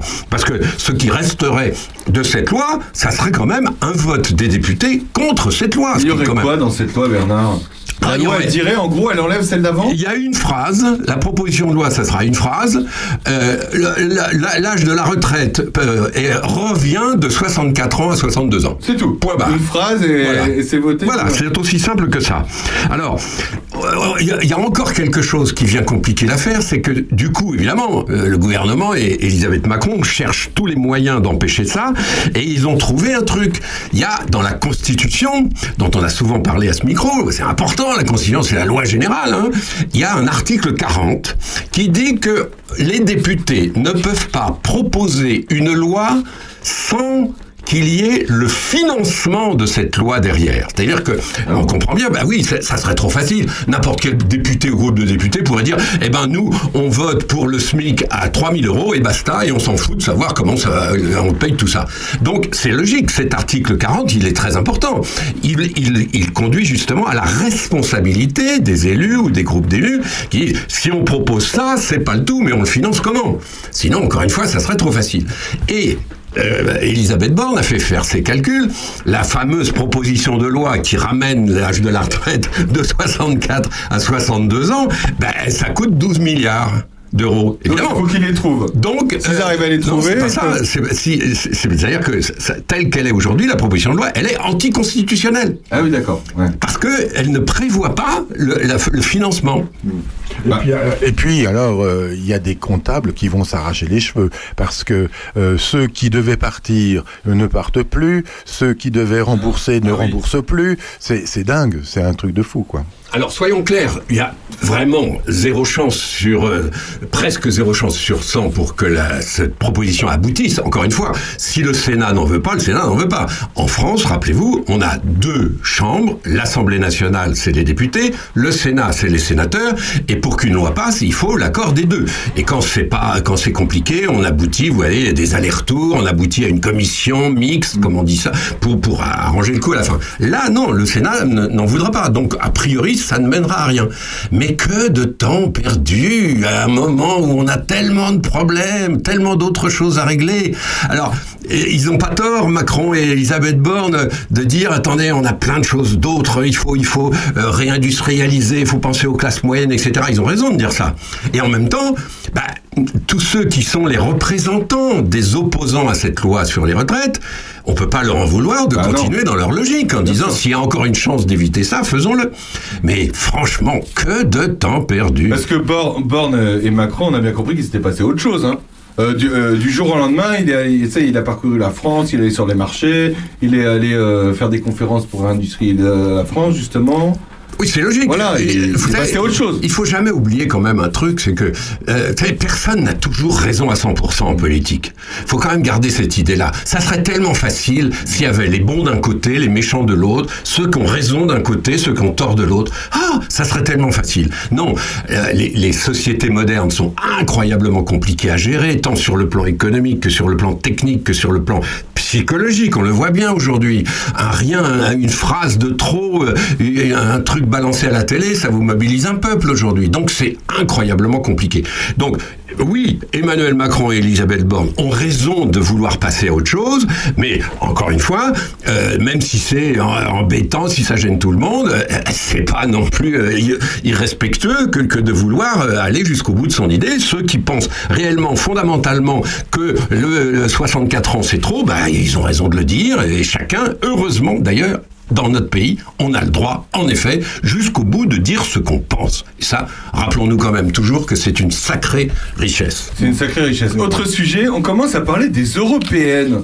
En, voilà une élection, une autre. Oui, parce Euh, on alors, l'oublie souvent celle-là quand même. Moi, vous savez, mon métier, c'est journaliste. Alors, je, Ah je, m'a- je- je m'amuse bien, je vois bien quand, quand je lis les journaux, quand je regarde les infos, on voit bien que les journalistes commencent à frétiller parce que l'année prochaine, il y a des élections. Et les élections en France, on est un peuple quand même extrêmement politique. On adore ça. On aime bien quand même. On aime bien. Euh, et les européennes, bah, c'est en 2024. Et surtout, je vois ça poindre dans les articles, moi, ces européennes, euh, ça sera la, grande répétition générale, ça sera le grand test électoral avant les présidentielles, qui sont en France le rendez-vous absolu, qui mobilise tout le monde, les médias, les uns les autres, etc. Et on voit bien que déjà, on voit euh, dans, un hebdo euh, euh, des 10 pages sur Vauquier, à la télé, on voit bien que Ruffin, pour l'extrême gauche, est en train d'éliminer petit à petit Mélenchon. Bien que Marine Le Pen prépare ses affaires. Et tout ça, ça nous excite beaucoup parce que c'est au fond, c'est notre grand jeu, la politique en France, on adore ça. Sauf que, sauf que, objectivement, ça n'intéresse que les journalistes. C'est beaucoup trop tôt, en fait. Je vois bien, quand on se promène dans les rues de Charny, franchement, les gens ne parlent pas de Vauquier et de Ruffin, hein, quand même. Ils ont d'autres d'autres problèmes. Alors, euh, il y a une chose qu'on va mesurer ça, justement, cette année, c'est qu'on se rend compte que petit à petit, la population, elle, elle a ses problèmes et elle ne croit plus en ces hommes politiques. Elle croit plus aux discours lénifiants, aux plans mirobolants, aux promesses mirifiques, parce que tout le monde comprend au fil des mois et des années que petit à petit, les politiques, quels qu'ils soient, sont complètement dépassés par la technocratie, par, par, par les petits hommes gris, euh, par, par, par les gens qui font les choses. Et les politiques n'ont jamais été aussi impuissants depuis, depuis des siècles. Et les gens, c'est logique, se disent, mais alors pourquoi aller élire ces gens-là qui n'ont pas de pouvoir. Et c'est là qu'on peut être inquiet parce que vous entendez la cohorte des abstentionnistes qui chantent là-bas. Parole, parole, parole, parole. Voilà, c'est ça la vie politique aujourd'hui. Euh, Rappelle-nous, on, va voter pour des députés qui vont nous représenter, euh, nous représenter à Bruxelles, hein, c'est ça hein Voilà, parce que donc depuis 1957, la France fait partie de l'Union européenne, ça s'appelait à l'époque autrement, euh, la communauté européenne, etc. Et aujourd'hui, c'est l'Union européenne. Il y a 27 pays. Il y en avait 28, mais comme vous vous rappelez, l'Angleterre est repartie dans le grand large, hein, euh, au milieu de l'Atlantique, là-bas. Euh, Et donc, on est 27. Ces 27 pays sont, ne sont pas fusionnés dans l'Union européenne. L'Union européenne, ça n'est pas un pays. D'ailleurs, a- personne ne voudrait probablement, ou très peu de gens, on les appelle les fédéralistes, mais enfin ils sont minoritaires, très peu de gens voudraient que d'un seul coup la France disparaisse et soit au même titre que la Pologne ou la Finlande dans un magma qui s'appellerait l'Union européenne. Donc il faut bien distinguer les choses. L'Union européenne, c'est fait pour les choses de dimension européenne. C'est les choses qui concernent les 27 pays. Exemple, euh, l'écologie. Prenons un exemple très moderne, très, qui nous concerne tous aujourd'hui, le réchauffement climatique, l'écologie, l'environnement, c'est pas chacun de son côté qu'on va régler ça. Ça serait complètement idiot de dire le Luxembourg aura ses lois sur l'écologie, la France aura les siennes, l'Italie d'autres, etc. L'évidence, c'est qu'il faut que l'Europe, ces 27 pays, adoptent en effet des législations sur l'écologie, afin, le cas échéant même, de les transmettre au reste du monde. Mais au moins que, que ça fasse, que ça pèse dans la balance. Tout ce qu'on fait euh, dans nos petits coins, c'est exactement comme les communes euh, en France par rapport au regroupement de communes. Euh, c'est un peu la même chose. On dit, oh, bah, ces regroupements de communes, les com-com, etc., c'est compliqué, ça rajoute du truc, c'est machin, c'est bureaucratique. C'est pas faux d'ailleurs. Hein. Sauf que il faut reconnaître. Moi, j'ai été pendant 12 ans élu de Saint-Denis-sur-Ouane. Bon, mais qu'est-ce qu'on pouvait faire à la mairie de Saint-Denis-sur-Ouane Vous savez ce qu'on faisait? Les, les- les- les vieux se rappellent ça bah, Au fond, on avait une réunion importante par an. C'est celle où on disait quelle portion de route on va goudronner. Grosso modo, et ça coûtait 300 000 balles. Voilà. Et c'était ça le budget de la commune. Donc, il faut arrêter les bêtises. La, la- la- la déchetterie, par exemple, les- les- la collecte des déchets, c'est quand même logique de les confier à une Comcom qui, en effet, voilà, règle le problème au niveau de toutes ces 54 ou 55 communes. C'est censé simplifier quand même les choses. Voilà. Et donc, l'Europe, c'est exactement la même chose. C'est, c'est critiquable parce que c'est tout de suite très bureaucratique, c'est très lourd, ils imposent des normes, on n'est jamais d'accord, etc. Et puis, euh, les 27 pays sont, sont pas toujours d'accord entre eux. Il faut donc, il y a des belles bagarres.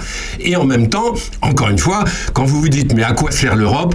Pensez à la collecte des déchets. C'est pas à Saint-Denis-sur-Ouane qu'on va organiser les déchets. C'est pas, évidemment qu'il faut unir ça. Et puis, voilà, voir un peu loin, on est quand même une puissance dans le monde parmi d'autres. hein. Et je finis avec ça. Euh, ce week-end, c'est le week-end du G7, là, à Hiroshima. Regardez les infos, vous allez voir, on est quand même dans un monde qui bouge énormément. La, la Chine, c'est incroyablement puissant. Les États-Unis, c'est incroyablement puissant. On voit d'autres puissances monter, comme l'Inde. Bon, bah, il, il est temps que l'Europe, justement, euh, représente nos petits pays. Vous savez, la France, hein, c'est 1% du monde. Hein. Donc, faut, faut, c'est pas avec ça qu'on va changer la, la planète. En revanche, les 27, dans cette Union européenne très puissante, commercialement très riche, bah, elle peut en effet faire évoluer les choses. On va parler d'un autre sujet, on va parler de l'Ukraine. Juste après, euh, on fait une petite pause musicale, Bernard, tu veux bien? Mais évidemment. Juste après, Angèle. Angèle qui est belge et qui chante Bruxelles, je t'aime. Voilà, à tout de suite. Pas de lumière de jour. Six mois dans l'année, on n'a pas Beaubourg. Ni la Seine, on n'est pas la ville de l'amour.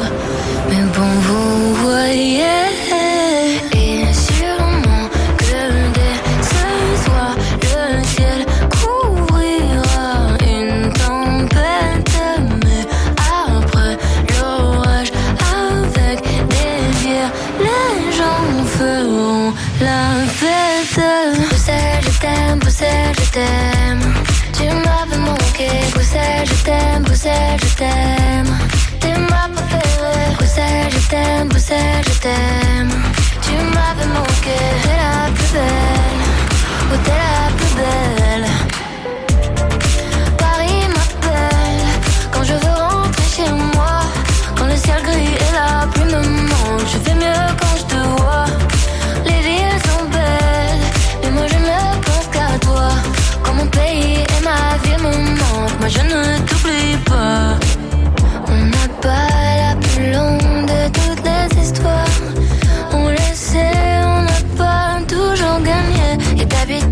j'ai l'attitude, même si c'est dur, de garder l'espoir.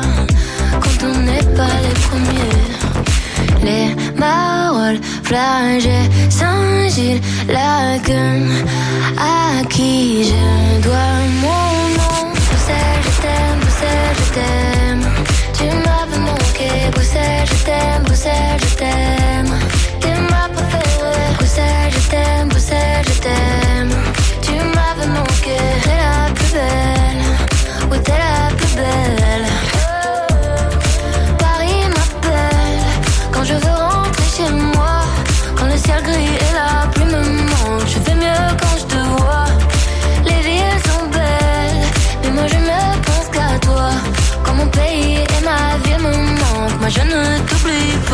Et si un jour elles se séparent et qu'on ait à choisir un camp, ce serait le pire des cauchemars.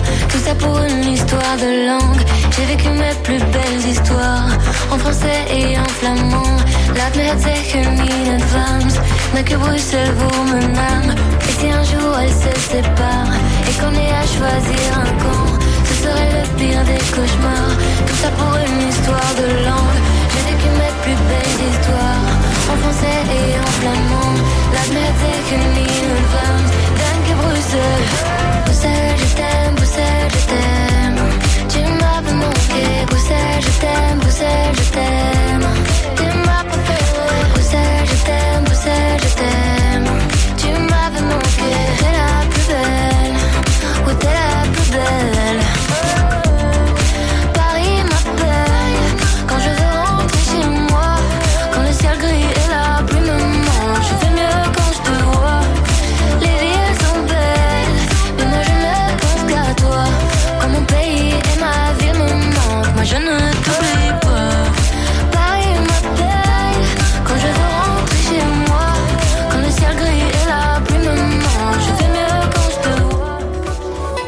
Opus, la radio de nos villages. Opus la radio, cœur de nos villages. euh, Jean-François est en train de me rappeler que, effectivement, demain, oui. c'est la Demain. balade gourmande. Absolument.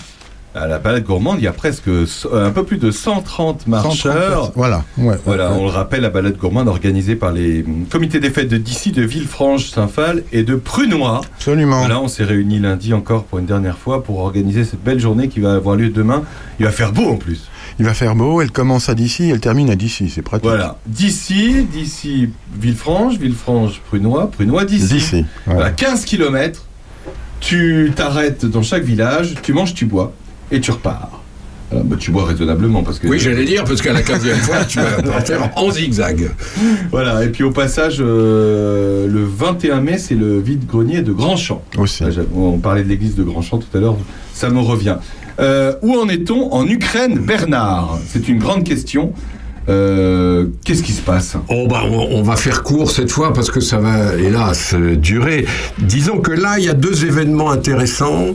Euh, on l'a vu, c'est la tournée de Zelensky dans toutes les capitales de l'Europe euh, de l'Ouest. Ça c'est quand même très impressionnant parce que vous imaginez quand même Zelensky c'est le président d'un pays en guerre qui prend des avions, des trains, des machins, etc. pour aller à euh, Berlin, Aix-la-Chapelle, Paris, Rome, Londres.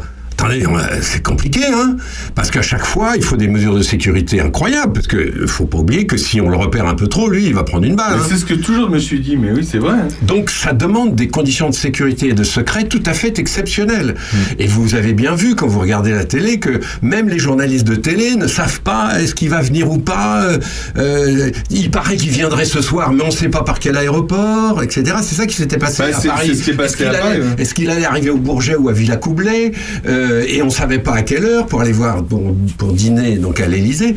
Euh, Dîner à 23h d'ailleurs. C'est- Il est arrivé vachement tard. eh ben oui, à cause de ça, parce que euh, rien n'est simple quand on est euh, euh, pourchassé par euh, tous les tireurs du FSB russe et tous les terroristes possibles engagés pour euh, l'abattre. hein. C'est incroyable d'ailleurs cette image de, de Zelensky euh, qui arrive sur le, par- euh, le parvis de l'Elysée et euh, ensuite avec ses, ses- ses baskets. Alors, il n'est pas tout à fait ensuite. Il est, il est en tenue De kaki. militaire. Euh, militaire, militaire. Mais, c'est vrai que ça, ça, ça c'est pas un dénote c'est un- pullover spécial. euh, Ouais. qui- Mais ça dénote, à chaque fois c'est vrai que ça dénote. Moi, moi je, enfin, je, je trouve ça euh, hyper respectable. C'est respectable parce que il dit tout simplement, par son habit, il dit moi, pardon, Voilà. contrairement à vous, je suis en guerre. Absolument. Donc je peux pas mettre des fracs, euh, euh, des machins, des hautes formes. C'est non, je suis en guerre. Excusez-moi, je fais que passer.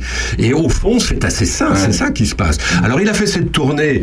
Alors faut pas se leurrer. Hein, c'est une tournée qui est essentiellement destinée à avoir des armes, parce que en ce moment, on en est où? Ben, on en est dans cette situation figée où les Russes se renforcent, se renforcent, se renforcent tous les jours, toutes les semaines, tous les mois sur cette ligne que vous voyez qui est le Donbass, hein, cette ligne qui, fait qu'ils occupent 20% du territoire ukrainien quand même. Hein.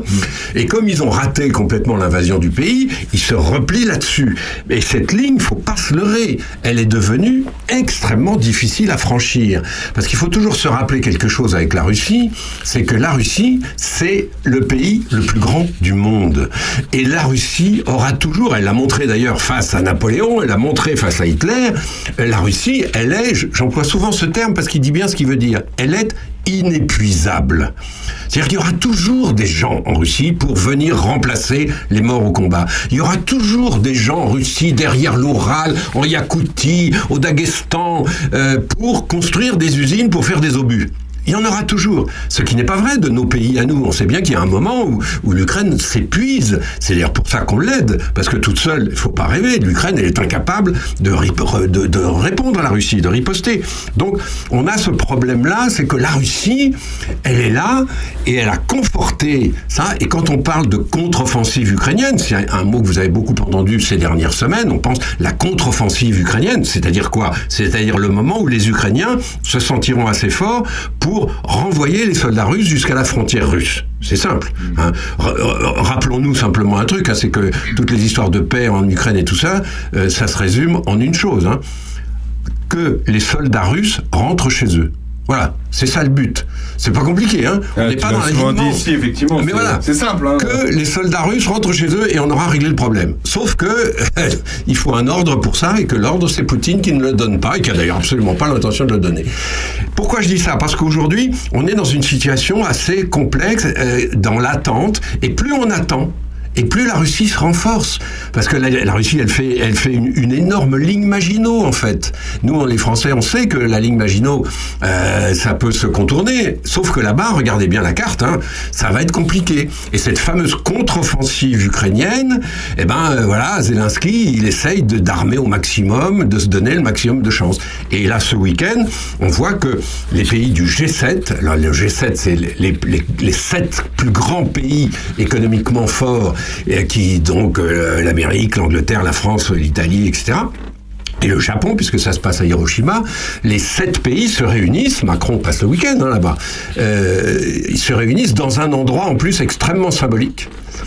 qui est Hiroshima. Hiroshima, rappelons-nous que c'est l'endroit, pour la première fois dans l'histoire des hommes, où a été lancée une bombe atomique, comme on disait à l'époque, d'une bombe nucléaire, et que c'est un des enjeux de la guerre avec la Russie, et que personne ne veut que les, les Russes soient suffisamment fous pour utiliser l'arme nucléaire. Donc là encore, on est dans le symbole. Et comme vous l'avez compris, Zelensky a été invité par le G7 à Hiroshima pour parler de la guerre. Et bien sûr, euh, euh, c'est un, un vrai euh, symbole, c'est plus qu'un symbole même, parce que Zelensky parlant au milieu de ces, ces G7, donc ces sept présidents, ça rappelle quand même un spectacle, c'est qu'il y a 20 ans, rappelons-nous, la Russie avait fait partie du G7. La Russie avait été invitée, la Russie, quand elle a quitté le communisme, la Russie de Yeltsin et Poutine, déjà, avait été invitée à faire partie du G7, qui était devenu le G8. Le G8. Ah bah, G8, ouais. Voilà. Et parce que la Russie participait. Et c'est Poutine qui s'est, euh, qui s'est évidemment avec ses- ses- ses- ses- l'attaque contre la Géorgie, les menaces contre l'Ukraine, euh, l'invasion de, de la Crimée, etc., euh, qui s'est exclu lui-même. Et que le G7 est redevenu le G7 pour longtemps. hein. Sauf que là, symboliquement, il redevient quelques heures le G8 parce que l'Ukraine est là. Vous vous rendez compte L'humiliation pour Poutine, c'est- déjà une défaite diplomatique incroyable. Cette scène qu'on voit là, aujourd'hui, à la télévision, de ces sept personnages et, et de Zelensky, c'est quand même quelque chose d'inouï, quoi. Alors voilà, on en est là. Euh, c'est une période compliquée. Euh, on forme des pilotes, on prépare les choses, on se bat autour de Bakhmut, cette fameuse ville euh, qui décidément aura focalisé le conflit. On ne sait pas comment ça va repartir. Il faut simplement se dire que oui, Zelensky va relancer cette fameuse contre-offensive, mais il faut pas s'attendre à ce que ça soit un film sur le débarquement. Hein. Ça sera pas euh, d'un seul coup un grand maman euh, de, de- à la Hollywood. Non, ça sera des coups ici, des coups là, des coups très durs ici ou là. Euh, ça va être sanglant, ça va être affreux, ça va être horrible. Il faut pas se leurrer là-dessus. Et surtout, ça sera un one shot, comme on dit. C'est-à-dire que s'il rate, alors là, on sait très bien que Poutine va dire allez, maintenant, je reste là, je bouge plus. C'est pour ça que c'est tellement important et que voilà, on peut pas en dire plus. On va voir comment ça se passe. C'est dans les semaines qui viennent, si j'ai bien compris. Euh, euh, personne ne sait comment ça va se terminer. Merci Bernard pour euh, ce décryptage d'actualité. On se retrouve dans un instant avec le livre de Jean-François. Et on va parler On va parler euh, du secret de l'Exode. Le secret de l'Exode. Juste après, Étienne Dao, sa dernière, Le Phare. À tout de suite. Ta lueur d'un lundi d'été, une brûlure, un délicieux baiser, une morsure, un pacte secret. Ce sont de merveilleux moments où l'on sait ces instants où nos yeux, flèches d'acier, comme de fleurs et blancs, se sont croisés avant d'échanger. C'est comme un phare dans le soir, c'est comme un vœu silencieux, c'est comme un phare, et les autres n'y voient que du feu. Comme deux invisibles fiançailles que trahissent un geste, un détail, un regard qui couronne et qui médaille, fait battre les sangs. Quelle est la part de chance du divin et la part du hasard, de l'instinct qui sur les voiles de nos destins m'impacte en secret. C'est comme un phare dans le noir, c'est comme un désir impérieux, c'est comme un phare. Et les autres n'y voient que du feu. C'est comme un phare dans le soir, c'est comme un vœu silencieux, c'est comme un phare, et les autres n'y voient que du feu.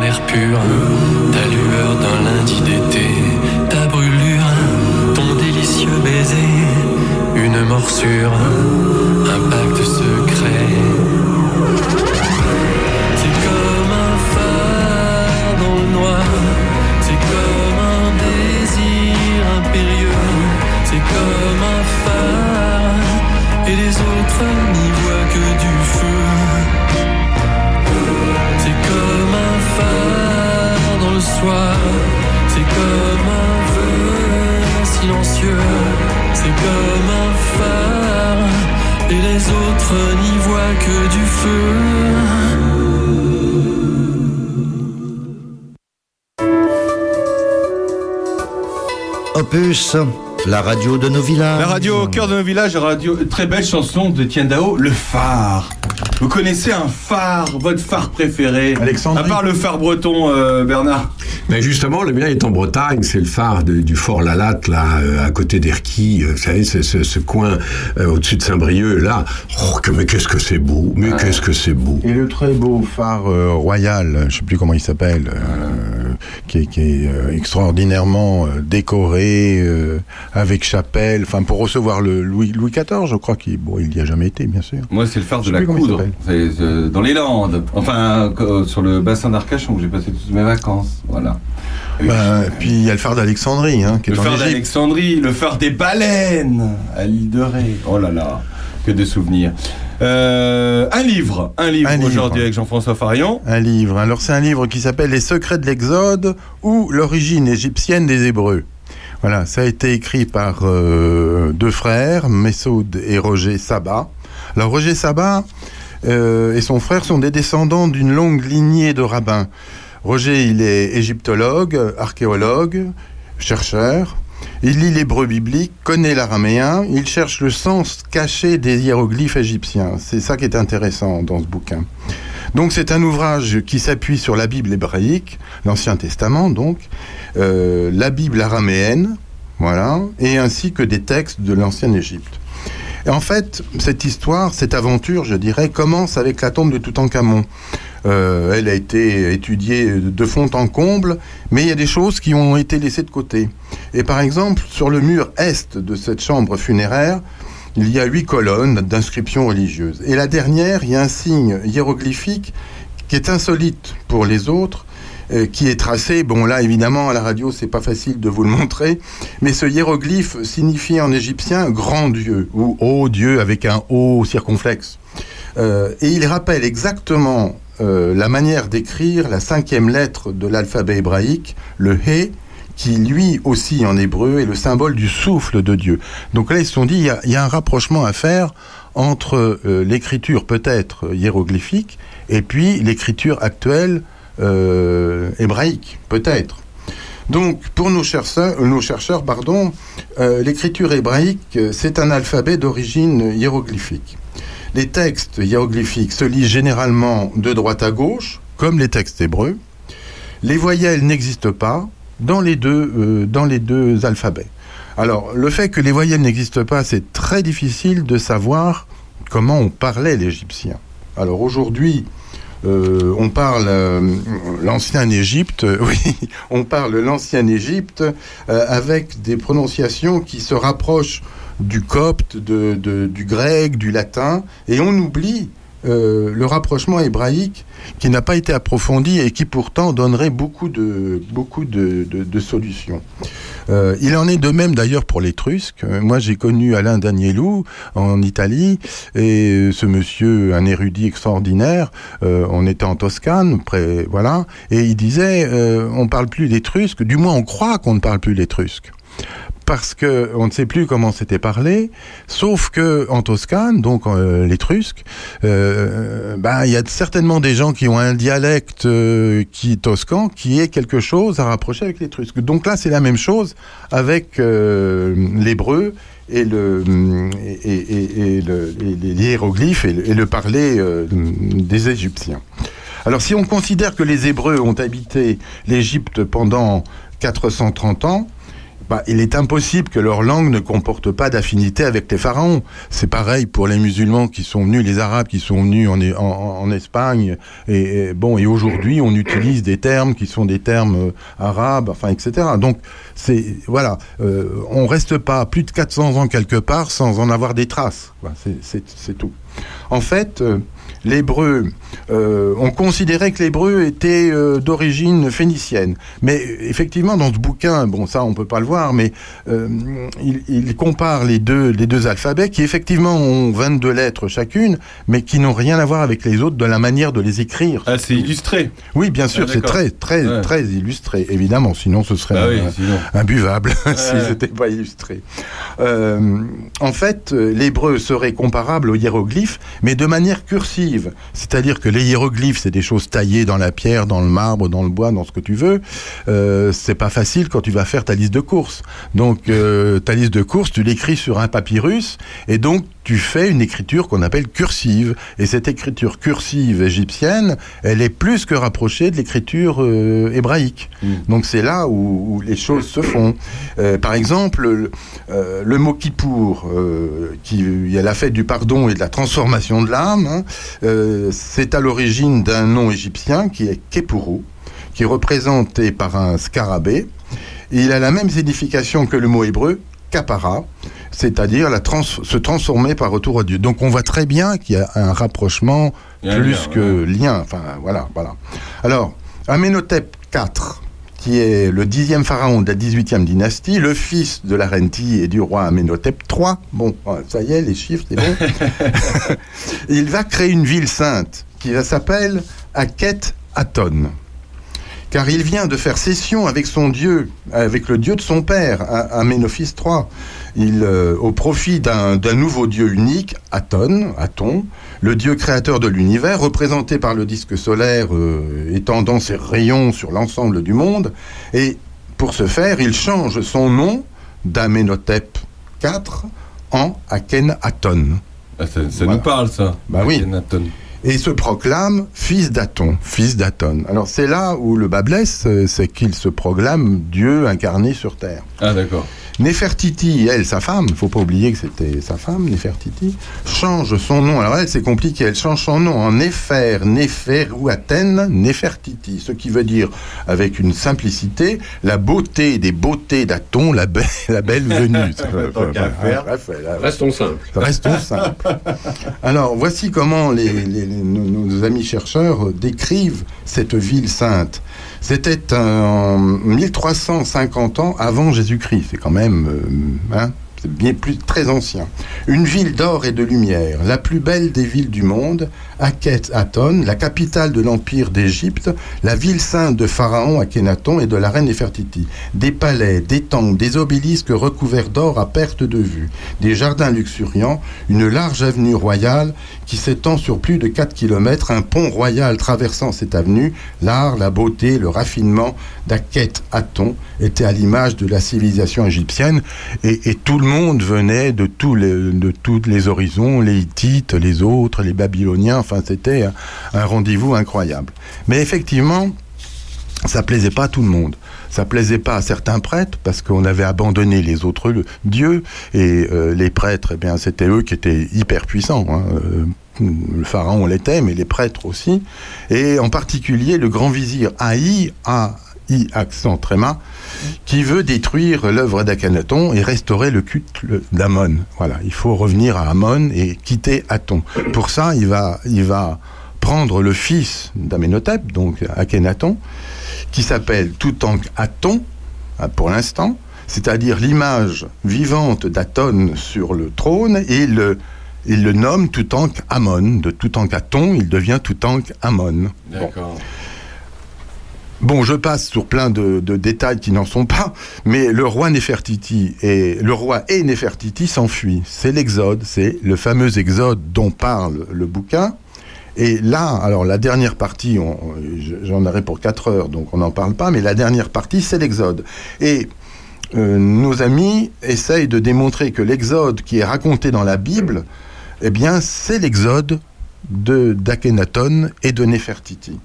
Alors, d'ailleurs, c'est une hypothèse que qu'il partage avec euh, Sigmund Freud déjà, qui, qui y pensait, et puis bien avant Champollion, qui voyait déjà une grande similitude entre les hiéroglyphes égyptiens et l'écriture hébraïque, qui se disait s'il y a une similitude entre les deux écritures, il y a donc aussi une similitude entre leurs histoires, évidemment, et que remettre en question l'Ancien Testament et après le Nouveau Testament, eh ben il n'y a pas loin, effectivement. Voilà. Alors aujourd'hui, ce qui nous reste de ces guerres de religion, parce que c'en était, c'est un mot utilisé par les juifs, les chrétiens, les musulmans, euh, qui est différemment prononcé. Pour certains, c'est Amin, pour d'autres, c'est Amon. Mais en fait, ce mot, c'est quoi? Eh bien, c'est le dieu Amon. Quand on, à la fin d'une messe, on dit Amen, en fait, on fait référence au dieu Amon. Voilà. C'est historique. Mais on, on est sur des. Là, on est sur. euh, C'est pratiquement scientifique. Ah, c'est scientifique. Ça, hein. Et d'ailleurs, ce bouquin qui a une vingtaine d'années a été confirmé. Alors, bien sûr, au début, même des juifs ont dit, mais c'est monteux, on peut pas dire des choses pareilles. Et aujourd'hui, c'est confirmé, quoi. Bernard, tu avais entendu, euh, tu au fait de cette histoire, j'imagine. Ben, c'est-à-dire, c'est, c'est- on est au cœur de notre passé, de nos origines, etc. C'est pour ça que c'est, c'est excitant, Ah ces ouais, oui. affaires-là. Et Des livres comme ça, on, en- on en dévorait. Alors on se dit au début, Ah, c'est un peu scientifique, c'est compliqué. Non, Ah c'est, absolument passionnant. Faut pas oublier qu'à l'époque, les, l'hébreu et la langue des pharaons, celle qu'on trouve que sur les pyramides et celle que Champollion a décryptée, c'est 1% de la population. C'est l'écrit. Les 99% de la population n'écrit pas, ne sait pas écrire. Ceux qui écrivent, ce sont les prêtres. Ah, Rappelez-vous, on les appelait, euh, dans, dans les, euh, la, la Bible, on les appelle les scribes. Scribe, c'est quoi? C'est le type qui sait écrire. Et donc, on a deux sociétés qui vont plus ou moins se mêler. Cette société de l'écrit, où en effet, les deux langues, j'imagine, ce qu'a dit Jean-François, je l'imagine très bien. Et puis, il faut se dire que pendant ce temps-là, les uns et les autres parlaient des dialectes, des langues moyennes, des trucs compliqués. L'araméen, Jésus, donc 1200 ans après, Jésus parle l'araméen L'araméen. à Jérusalem. Alors que Jérusalem, c'est la capitale de l'hébreu. S'il y a vraiment une ville où l'hébreu est majeur, c'est et ben pourtant quand il va de, de Galilée à c'est en araméen. D'où l'importance d'avoir le, spécialiste là dont Jean-François parlait qui parle l'araméen. Il n'y a pas beaucoup de gens hein, aujourd'hui Ouais, qui, ouais. connaissent l'araméen. Non, tout ça est absolument passionnant. Et puis une autre chose, euh, je parlais de Jésus. Rappelez-vous la fuite en Égypte. Vous vous souvenez que lorsque Jésus naît, euh, il y a des anges qui viennent lui dire attention, euh, euh, le gouverneur veut te tuer, Ponce Pilate, machin, etc. Et donc Joseph prend Marie et Jésus et part et la fuite en Égypte. Moi, ça m'a toujours fasciné. Je me suis dit mais ils sont partis faire 1000 kilomètres. C'est incroyable, à dos d'âne. Regardez bien la carte. C'est la banlieue. C'est tout près. Regardez, vous, regardez où est Jérusalem sur la carte et vous imaginez aller en- en- dans le nord de l'Égypte. Mais c'est effectivement, c'est à trois jours de, de- de marche. Et c'est pour ça aussi que ce que disait Jean-François résonne, c'est que à cette partie de l'Égypte, mais, de tout temps, les gens sont descendus du, nord de Jérusalem, de Samarie, de tout ça, pour aller s'installer justement en Égypte. Lorsque euh, la fuite en Égypte, il va dans des quartiers qui sont d'ailleurs des gens euh, qui parlent aussi l'araméen probablement. Et rappelons-nous que Moïse, c'est pour dire encore une fois que tout ça est très lié, c'est pour ça que c'est fascinant. Moïse était conseiller du pharaon. C'était un Égyptien. ouais. C'était pas du tout euh, quelqu'un qui dirigeait une communauté quelque part dans un bidonville, hein, pas du tout.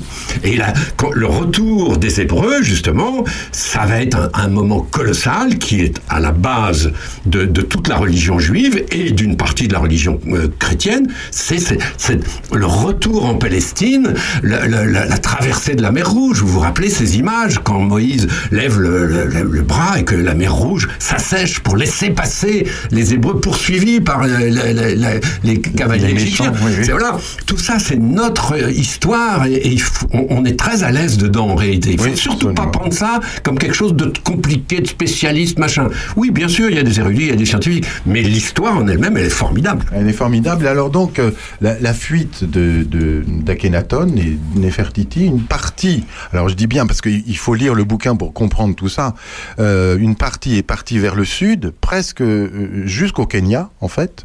C'est pour ça que les Maasai ont dans leurs habits euh, des bijoux, euh, des tissus qui ressemblent étrangement euh, à ce que portaient les Égyptiens. Et, quand tu vois aussi chez les Hébreux, les Juifs d'aujourd'hui, les tenues en bleu rayé, blanc, etc., c'est le masque de, de, de Toutankhamon. C'est le même. Nous, il est en or et en lapis lazuli, mais c'est la même chose. Donc il y a énormément de, de, de rapprochements comme ça à faire et à comprendre qu'en fin de compte, ces trois religions aujourd'hui qui se battent un peu, ben c'est un peu couillon parce que elles ont le même démarrage, on va dire. hein. Et alors il y a une autre partie qui est partie vers le nord euh, et ça donnera euh, les, Juifs d'Europe centrale, en passant par la Kasyrie bien avant, euh, qui était une partie de la Turquie, qui était habitée que par des Juifs. Enfin bref, voilà. Bon, quand on connaît tout ça, eh bien, on a un autre discours sur euh, sur ce qui nous entoure, on va dire. Voilà, on rappelle le titre de ce livre Les secrets de l'Exode, de l'origine égyptienne des Hébreux. Alors, c'est édité chez Jean-Cyril Godefroy, les auteurs Mésode et Roger Sabat. Voilà, merci Jean-François. On se je vous en retrouve dans un instant après Michel Berger. A tout de suite.